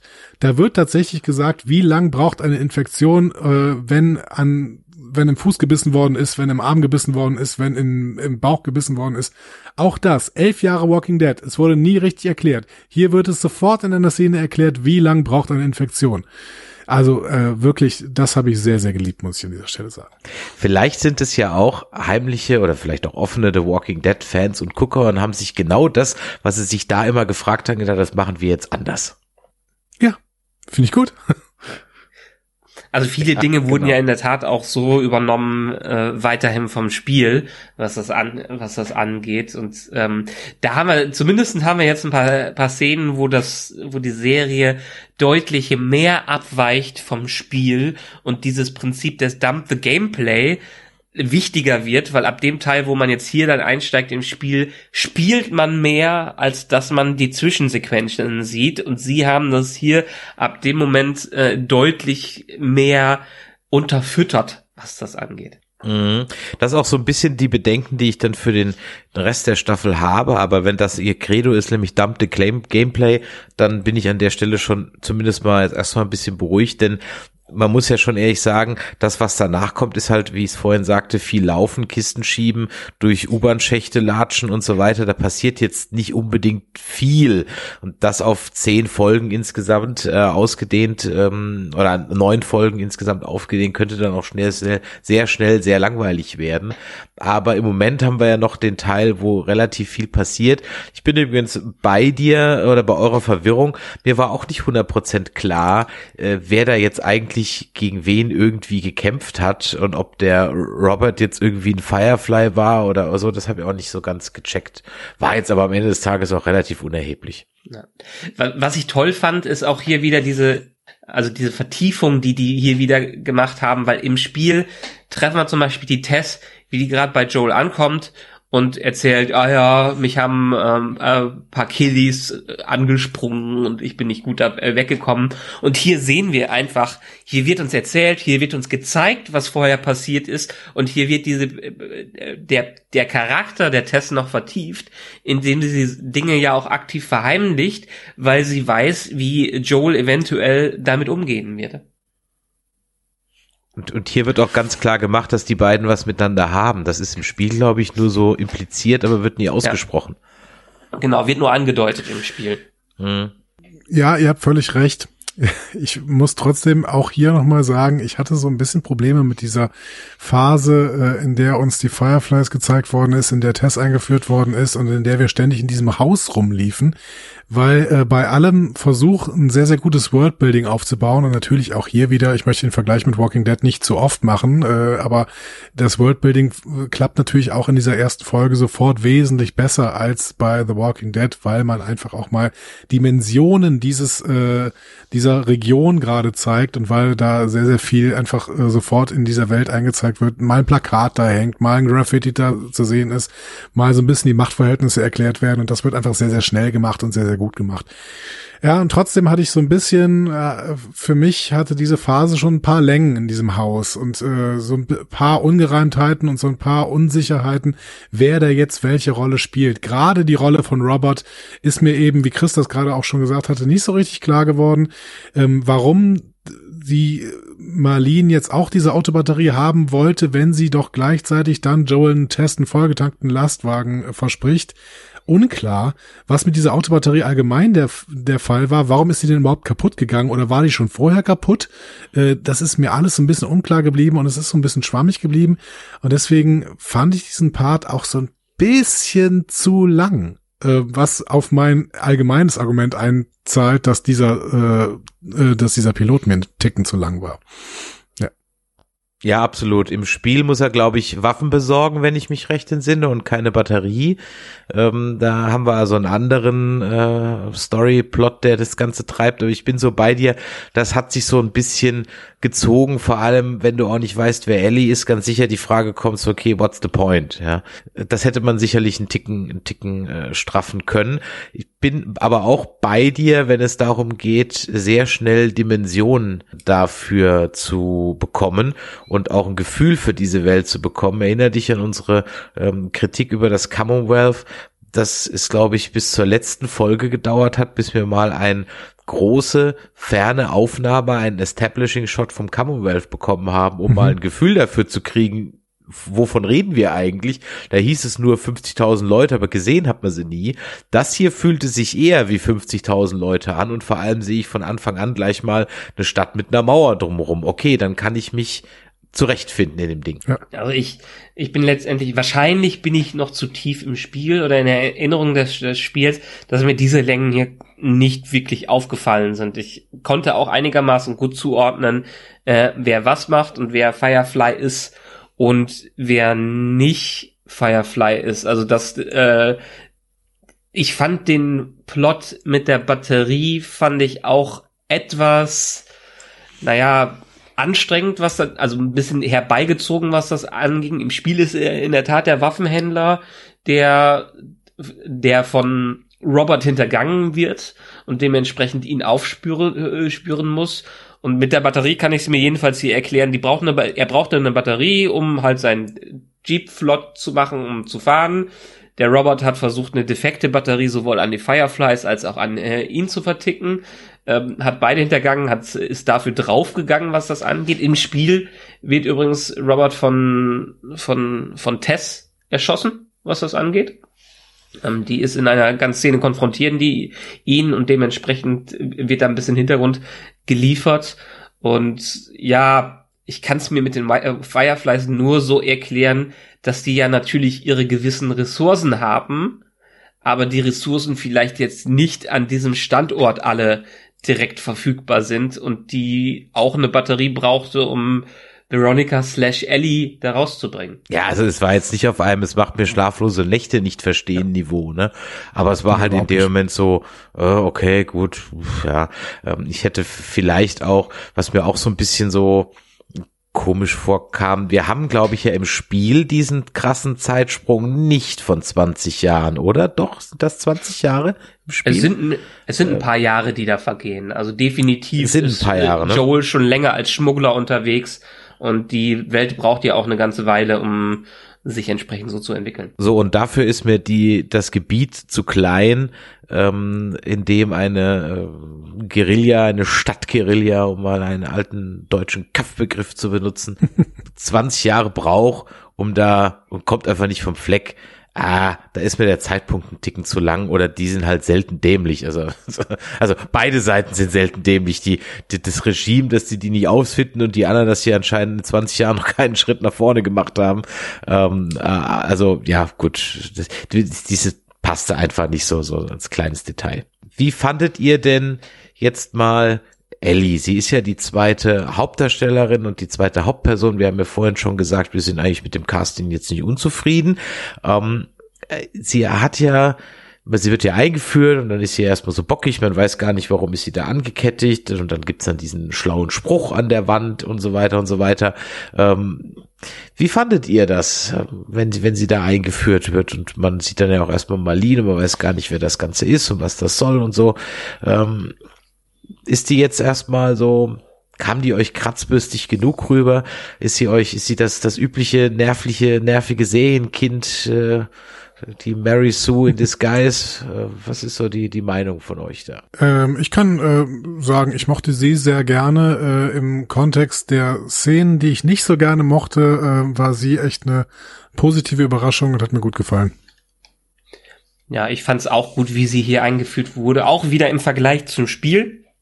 Weil im Spiel, was passiert im Spiel, Joel und äh, Tess versuchen, Robert aufzuspüren, legen ihn um, dann kommt Marlene dazu. Marlene sagt, sie hat eine Schmuggelware für sie, die sie ähm, wegbringen sollen. Und dann bringt sie sie zu einem im Zimmer, äh, zu einer im Zimmer wartenden Ellie. Das war's. Das ist unsere Einführung im Spiel für Ellie was das äh, angeht. Also wir wissen noch, auch wirklich noch gar nichts über dieses, dieses Kind. Das kannst du natürlich in der Serie gerade für eine zweite Hauptdarstellerin nicht unbedingt bringen und wir müssen noch ein bisschen mehr den Kontext äh, herstellen. Und dementsprechend fand ich es ganz äh, gut, ein bisschen schon hier ansatzweise zu erfahren, okay, wir haben hier ein Kind, das scheinbar irgendwie in einer Art äh, wichtig ist und das wird von dieser Fraktion, von dieser Rebellenfraktion der Fireflies ähm, aus irgendeinem Grund festgehalten und aus irgendeinem Grund wollen die irgendwas äh, mit ihr machen. Der geneigte Seriengucker und Zombiefilmgucker wird schon erahnen, was mit ihr pass äh, was mit ihr ist, aber ich fand es eine elegantere Einführung als die, die wir im Spiel bekommen. Bella Ramsey. Bella Ramsey ist sowieso über jeden Zweifel haben. ja, also von von der Art, wie sie Ellie verkörpert, total gut. Also Ellie ist ja definitiv ein, ein ziemlicher Dickkopf und auch äh, eine, eine Rebellin, was das angeht. Und das hat sie zumindestens in den Szenen, die sie bisher äh, bekommen hat, in denen sie auch sehr clever agiert hat, erinnern wir uns an das Ding, wie sie ähm, Joel reinlegt und einfach äh, assoziiert, was das mit den ganzen Liedern zu tun hat. Man merkt, dass wir hier nicht 0815 Kind haben, äh, was nur ein dummer Teenager ist, sondern jemand, der einen cleveren Kopf hat. Mhm. Sie wird auch, so viel kann man sagen, zumindest habe ich sie nicht so erinnert, sie ist auch kein dummes Serienkind oder kein dummes Spielkind. Also ich kann mich zumindest nicht dran erinnern, dass es irgendwie so Dinge gibt, so, nein, kletter jetzt nicht darauf, ja.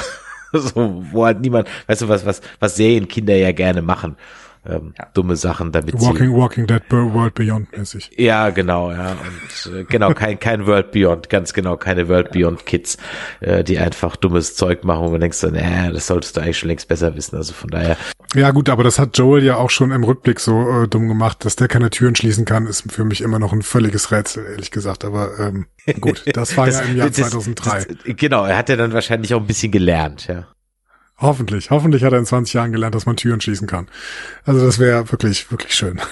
Türen, da wo wir hingehen, brauchen wir keine Türen. Ah ja, okay, verstehe. Ein, eine wesentliche Änderung, die uns übrigens bei Joel hier auch erwarten wird, wir sind halt nicht mehr in einem Spiel unterwegs, wo man ein Medkit auspacken kann und dementsprechend geheilt wird. Das Spiel, wenn man sich dran erinnert, ist teilweise schon sehr brutal, was das angeht und es es gibt auch einen recht hohen Bodycount, was das angeht. Nicht nur bei den Infizierten, sondern auch bei den Menschen, die dann eingeführt werden. Man kann jeden quasi, den man anschleicht, einmal hinterrücks äh, ermorden und dem das Genick brechen, sowas angeht. Kann so ein, so ein Pedro Pascal natürlich nicht, wenn er jetzt nicht einen auf Bruce Willis hier macht, was dann nicht mehr zum Stil der Serie passen würde. Dementsprechend haben sie ihn bewusst zu einem etwas softeren Joel als in dem Spiel gemacht. Ja, aber ich meine, das ist ja gut. Genau, weil ja, ja, ja genau, das kannst du ja auch nicht, weil du hast ja, genau, weil du hättest ja, du hast ja als als Spielfigur hast du ja einen Bodycount von keine Ahnung über drei vierhundert Tote oder so, wenn du dann dann fertig bist. Das hat James Bond in 25 Filmen nicht geschafft oder 26. Also äh, ja, das das ist klar. Das musst du natürlich deutlich deutlich deutlich runterschrauben. Aber jetzt können wir schon langsam fast in Fazit-Modus gehen, oder? Ja, so ein bisschen, weil ja, man, man verabschiedet sich ja dann aus der Stadt und wir schließen das erste Level sozusagen ab und gehen dann, kommen eigentlich jetzt zu dem Teil in der nächsten Folge, wo wir ausgestiegen sind im Spiel. Aber habe ich das, habe ich dieses äh, Hochhaus richtig erkannt? Ist das das Hochhaus, ja. in dem diese ganzen Szenen spielen, ja, bei denen exakt, ich ausgestiegen ja. bin? Ja, ganz genau. Ja, also die nächste und Folge das Klickern war auch richtig erkannt, ne? Ja. Ja, also es, man genau. hatte so ein Klickern gehört. Ja, die nächste ja. Folge wird hart. uns, uns geht die Munition aus, wir müssen schleichen. Vielleicht gehen wir in dem Zug dann doch noch mal so ein klein bisschen, wir haben es eben schon besprochen, auf äh, die den quasi die den Bogen dieser Folge dieses Piloten ein, den den Ausraster von Joel, was, was das angeht, weil es ist ja durchaus eine ziemlich andere Reaktion, als die er 20 Jahre zuvor durchgemacht hat und wie man einfach diesen, diese, diese unkontrollierte Wut, diesen unkontrollierten Anfall von Pedro Pascal in seiner Rolle da mitbekommt, ist schon, ähm, wenn man selber daneben gestanden hätte, wäre man wahrscheinlich extrem schockiert gewesen von dem, wie er sich selber und sein Gegenüber einfach zu breit zerhauen hat, was das anging. Während die Reaktion von Elia durchaus eher eine faszinierte Reaktion ist und äh, äh, nicht eine äh, What the fuck, was habe ich hier so ein Psycho vor mir. Hat er ein enger Problem, der gute Joel, das wir noch öfter sehen werden?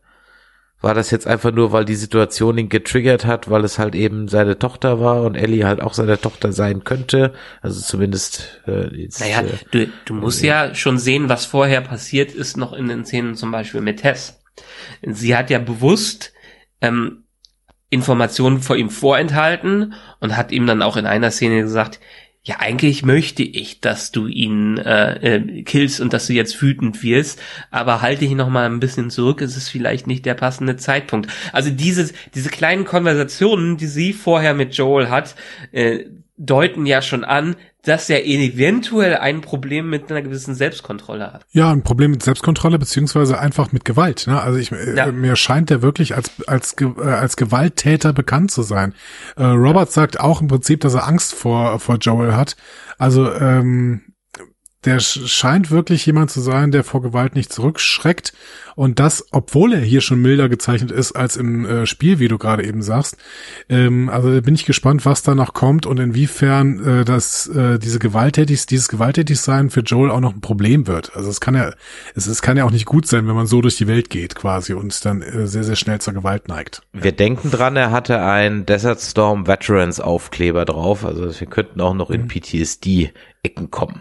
Also das, was er jetzt ja, hatte, war definitiv PTSD, genau. äh, was, was bei ihm das ausgelöst hat, warum er so unkontrolliert jetzt auf den äh, draufgehauen hat. Das war Traum, äh, posttraumatischer Ausraster, den er, den er da hatte. Haben ja irgendwie beide, auch Tommy hat ja einen Militärhintergrund, ne? Also da können wir noch ein bisschen gucken. Ich weiß ja nicht, ob wir Tommy begegnen, relativ bald. Keine Ahnung. Das ja. ist, wisst ihr jetzt wahrscheinlich, weil ihr das Spiel gespielt habt, aber ich weiß es nicht.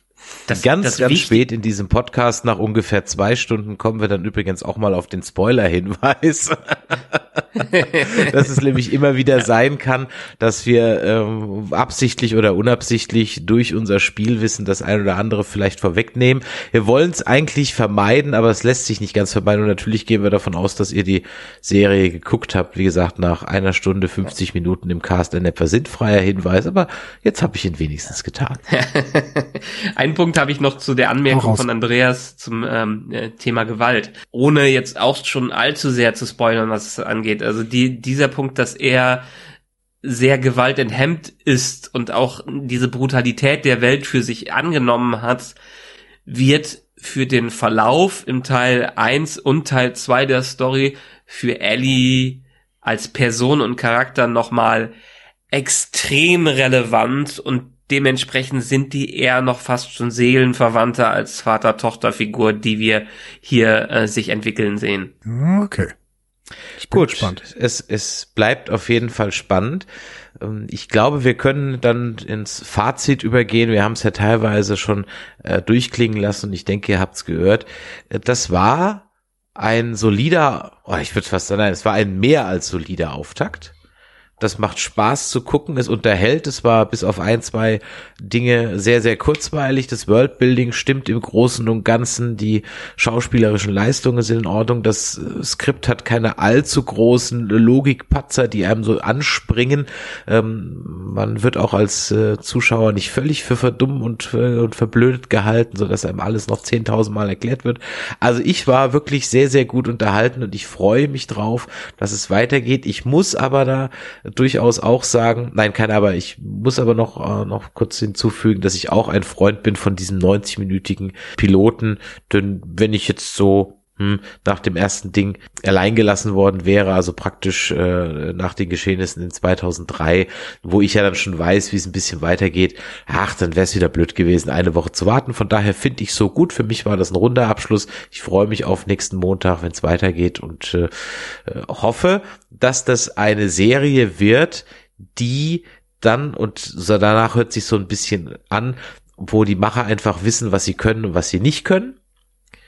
Und es auch irgendwann gut sein lassen und äh, nicht wie eben äh, The Walking Dead ist schon lang nichts mehr zu erzählen haben, aber es trotzdem immer weitergeht. Also ich finde deine Zusammenfassung sehr, sehr schön. Ich würde es halt trotzdem ein wenig mehr einschränken. Das habt ihr aber wahrscheinlich schon zwischendurch die ganze Zeit gehört, während ich so ein bisschen äh, Wein in den äh, Wasser in den Wein gekippt habe. Ähm, ich fand's zu lang, aber das darüber können wir uns, das mag noch Geschmackssache sein. Ich äh, kann nicht so hundertprozentig mitgehen, wenn ich mir den Critics Choice da auf Rotten Tomatoes angucke mit 99 Prozent und auch den äh, Hype, den es beispielsweise bei Twitter ausgelöst hat, diese Serie, wo ja wirklich alle es ohne Ende feiern. Ich sehe schon, dass diese Serie noch Verbesserungspotenzial hat, gerade im Pacing. Ich finde, dass da so ein paar äh, Probleme gerade im zweiten Teil drin waren in diesem Pacing, wo ich so ein bisschen auch die Spannung verloren habe, wo mir ein bisschen so Sachen zu schwammig erzählt worden sind. Und ähm, das glaube ich aber, dass sich das relativ schnell fokussieren wird, weil wir ja erstmal nur in dieser kleinen Truppe unterwegs sein werden. Und das ist natürlich eine Möglichkeit, relativ schnell einen sehr linearen Fokus zu setzen. Und ich meine, wenn ich das Spiel richtig in Erinnerung habe, dann ist das Spiel ja auch an gewissen Stellen sehr, sehr linear.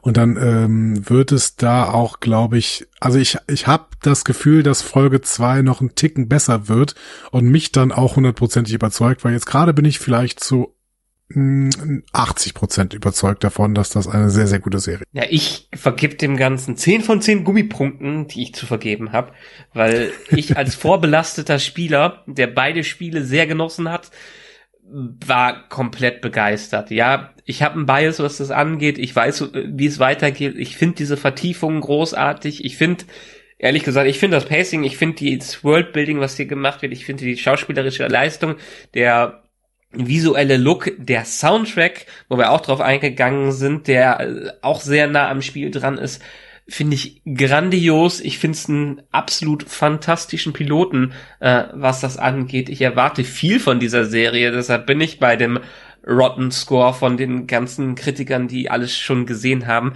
Und da muss man sagen, alle, die es bisher reviewed haben, wir hätten uns vielleicht auch mal früher melden sollen, die haben alle zehn Folgen oder die, die es da gibt, schon wirklich sehen können. Ähm, hätten wir uns früh genug gemeldet, vielleicht hätten wir auch Screener dafür gehabt, was das, äh, was das angeht. Also die haben nicht nur zwei Folgen für die Kritiker rausgehauen, die haben alle Folgen für die Kritiker rausgehauen, die da schon reingucken konnten. Ich bin nichtsdestotrotz gespannt auf die nächsten äh, Wochen und erwarte noch Großes davon und freue mich auch tierisch, tierisch, was das angeht. Ich habe meine, ganzen Pluspunkte eben schon genannt, deshalb muss ich zusammenfassen. Ich bin extrem großer Fan dieser Serie und habe jetzt schon voll Bock, das Spiel nochmal zu spielen, aber keine Lust, 60 Euro für das Remake hinzublättern.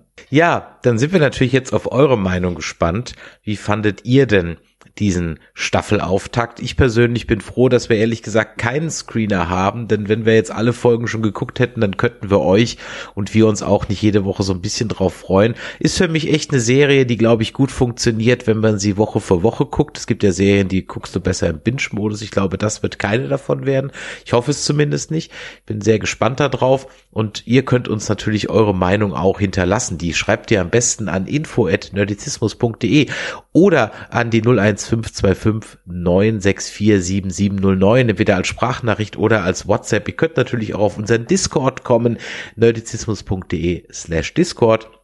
Hier dann nochmal der Hinweis, dass wir diesen Dead Nerds Talkings Feed demnächst äh, einstellen beziehungsweise auf den Hauptfeed umleiten werden. Also am besten schon mal einen Podcatcher raussuchen, wo man auch Folgen suchen kann oder einfach ganz gezielt den Nerdizismus Feed suchen. Den findet ihr auf unserer Webseite oder ihr sucht einfach im entsprechenden Podcatcher oder auch bei iTunes. Da ist das überhaupt gar kein Problem. Und natürlich freuen wir uns, wie eingangs gesagt, immer über Bewertungen, über Sterne, Daumen hoch und so weiter. Äh, ja, ich würde mal sagen, dann entlassen wir euch jetzt nach dieser XXL-Folge für unsere Verhältnisse doch mal in den Abend, in den Tag, in die Nacht. Vielleicht seid ihr auch schon längst eingeschlafen, weil ihr uns zum Einschlafen hört. Vielleicht seid ihr mit eurem Hund extra noch eine Runde länger gelaufen, damit der Gassi-Gang bis zum Podcastende dauert. Ähm, auch das könnt ihr uns ja wieder mitteilen, was ihr eigentlich so alles so treibt, wenn ihr uns hört und empfehlt uns natürlich auf jeden Fall weiter. Mir hat es riesen Spaß gemacht, heute mal wieder zu dritt unterwegs zu sein mit dir, liebe Andreas und Michael. Ähm, dann natürlich sowieso hier bei den Dead Nerds Talking jetzt mit The Last of Us weiter und auch The Tales of the Walking Dead und natürlich auch die Walking Dead Spin-offs, sofern sie denn dann noch für die Hauptgeschichte von Belang sind. Wir schulden euch euch noch bei Game of Nerds die letzte Folge von unserer Herr der Ringe Besprechung. Die wird auch in den nächsten Tagen kommen. Ich war zu Gast beim Podcast im Gehörgang ihrer Majestät. Da habe ich das James Bond Quiz mitgemacht und wie ich mich da geschlagen habe, das könnt ihr demnächst bei den Kollegen vom im Gehörgang ihrer Majestät hören. Das war sehr, sehr lustig und da kann man auch richtig schön mitraten. Der Podcast wird so aufgebaut sein, dass man als Hörer immer so ein bisschen mitraten kann. Da habe ich einen lustigen Nachmittag mit den Jungs verlebt. Das war auch sehr spaßig. Ja, und im diesem Sinne habe ich mich schon bei euch bedankt. Ich bedanke mich noch bei unseren Hörern. Vielen Dank für eure Zeit. Zeit ist wichtig. Ihr habt sie uns gegeben. Zwei Stunden davon. Was will man mehr? Empfehlt uns weiter. Viel Spaß beim Gucken und dann, ja, bis dann. Tschüss. Tschüss. Ciao.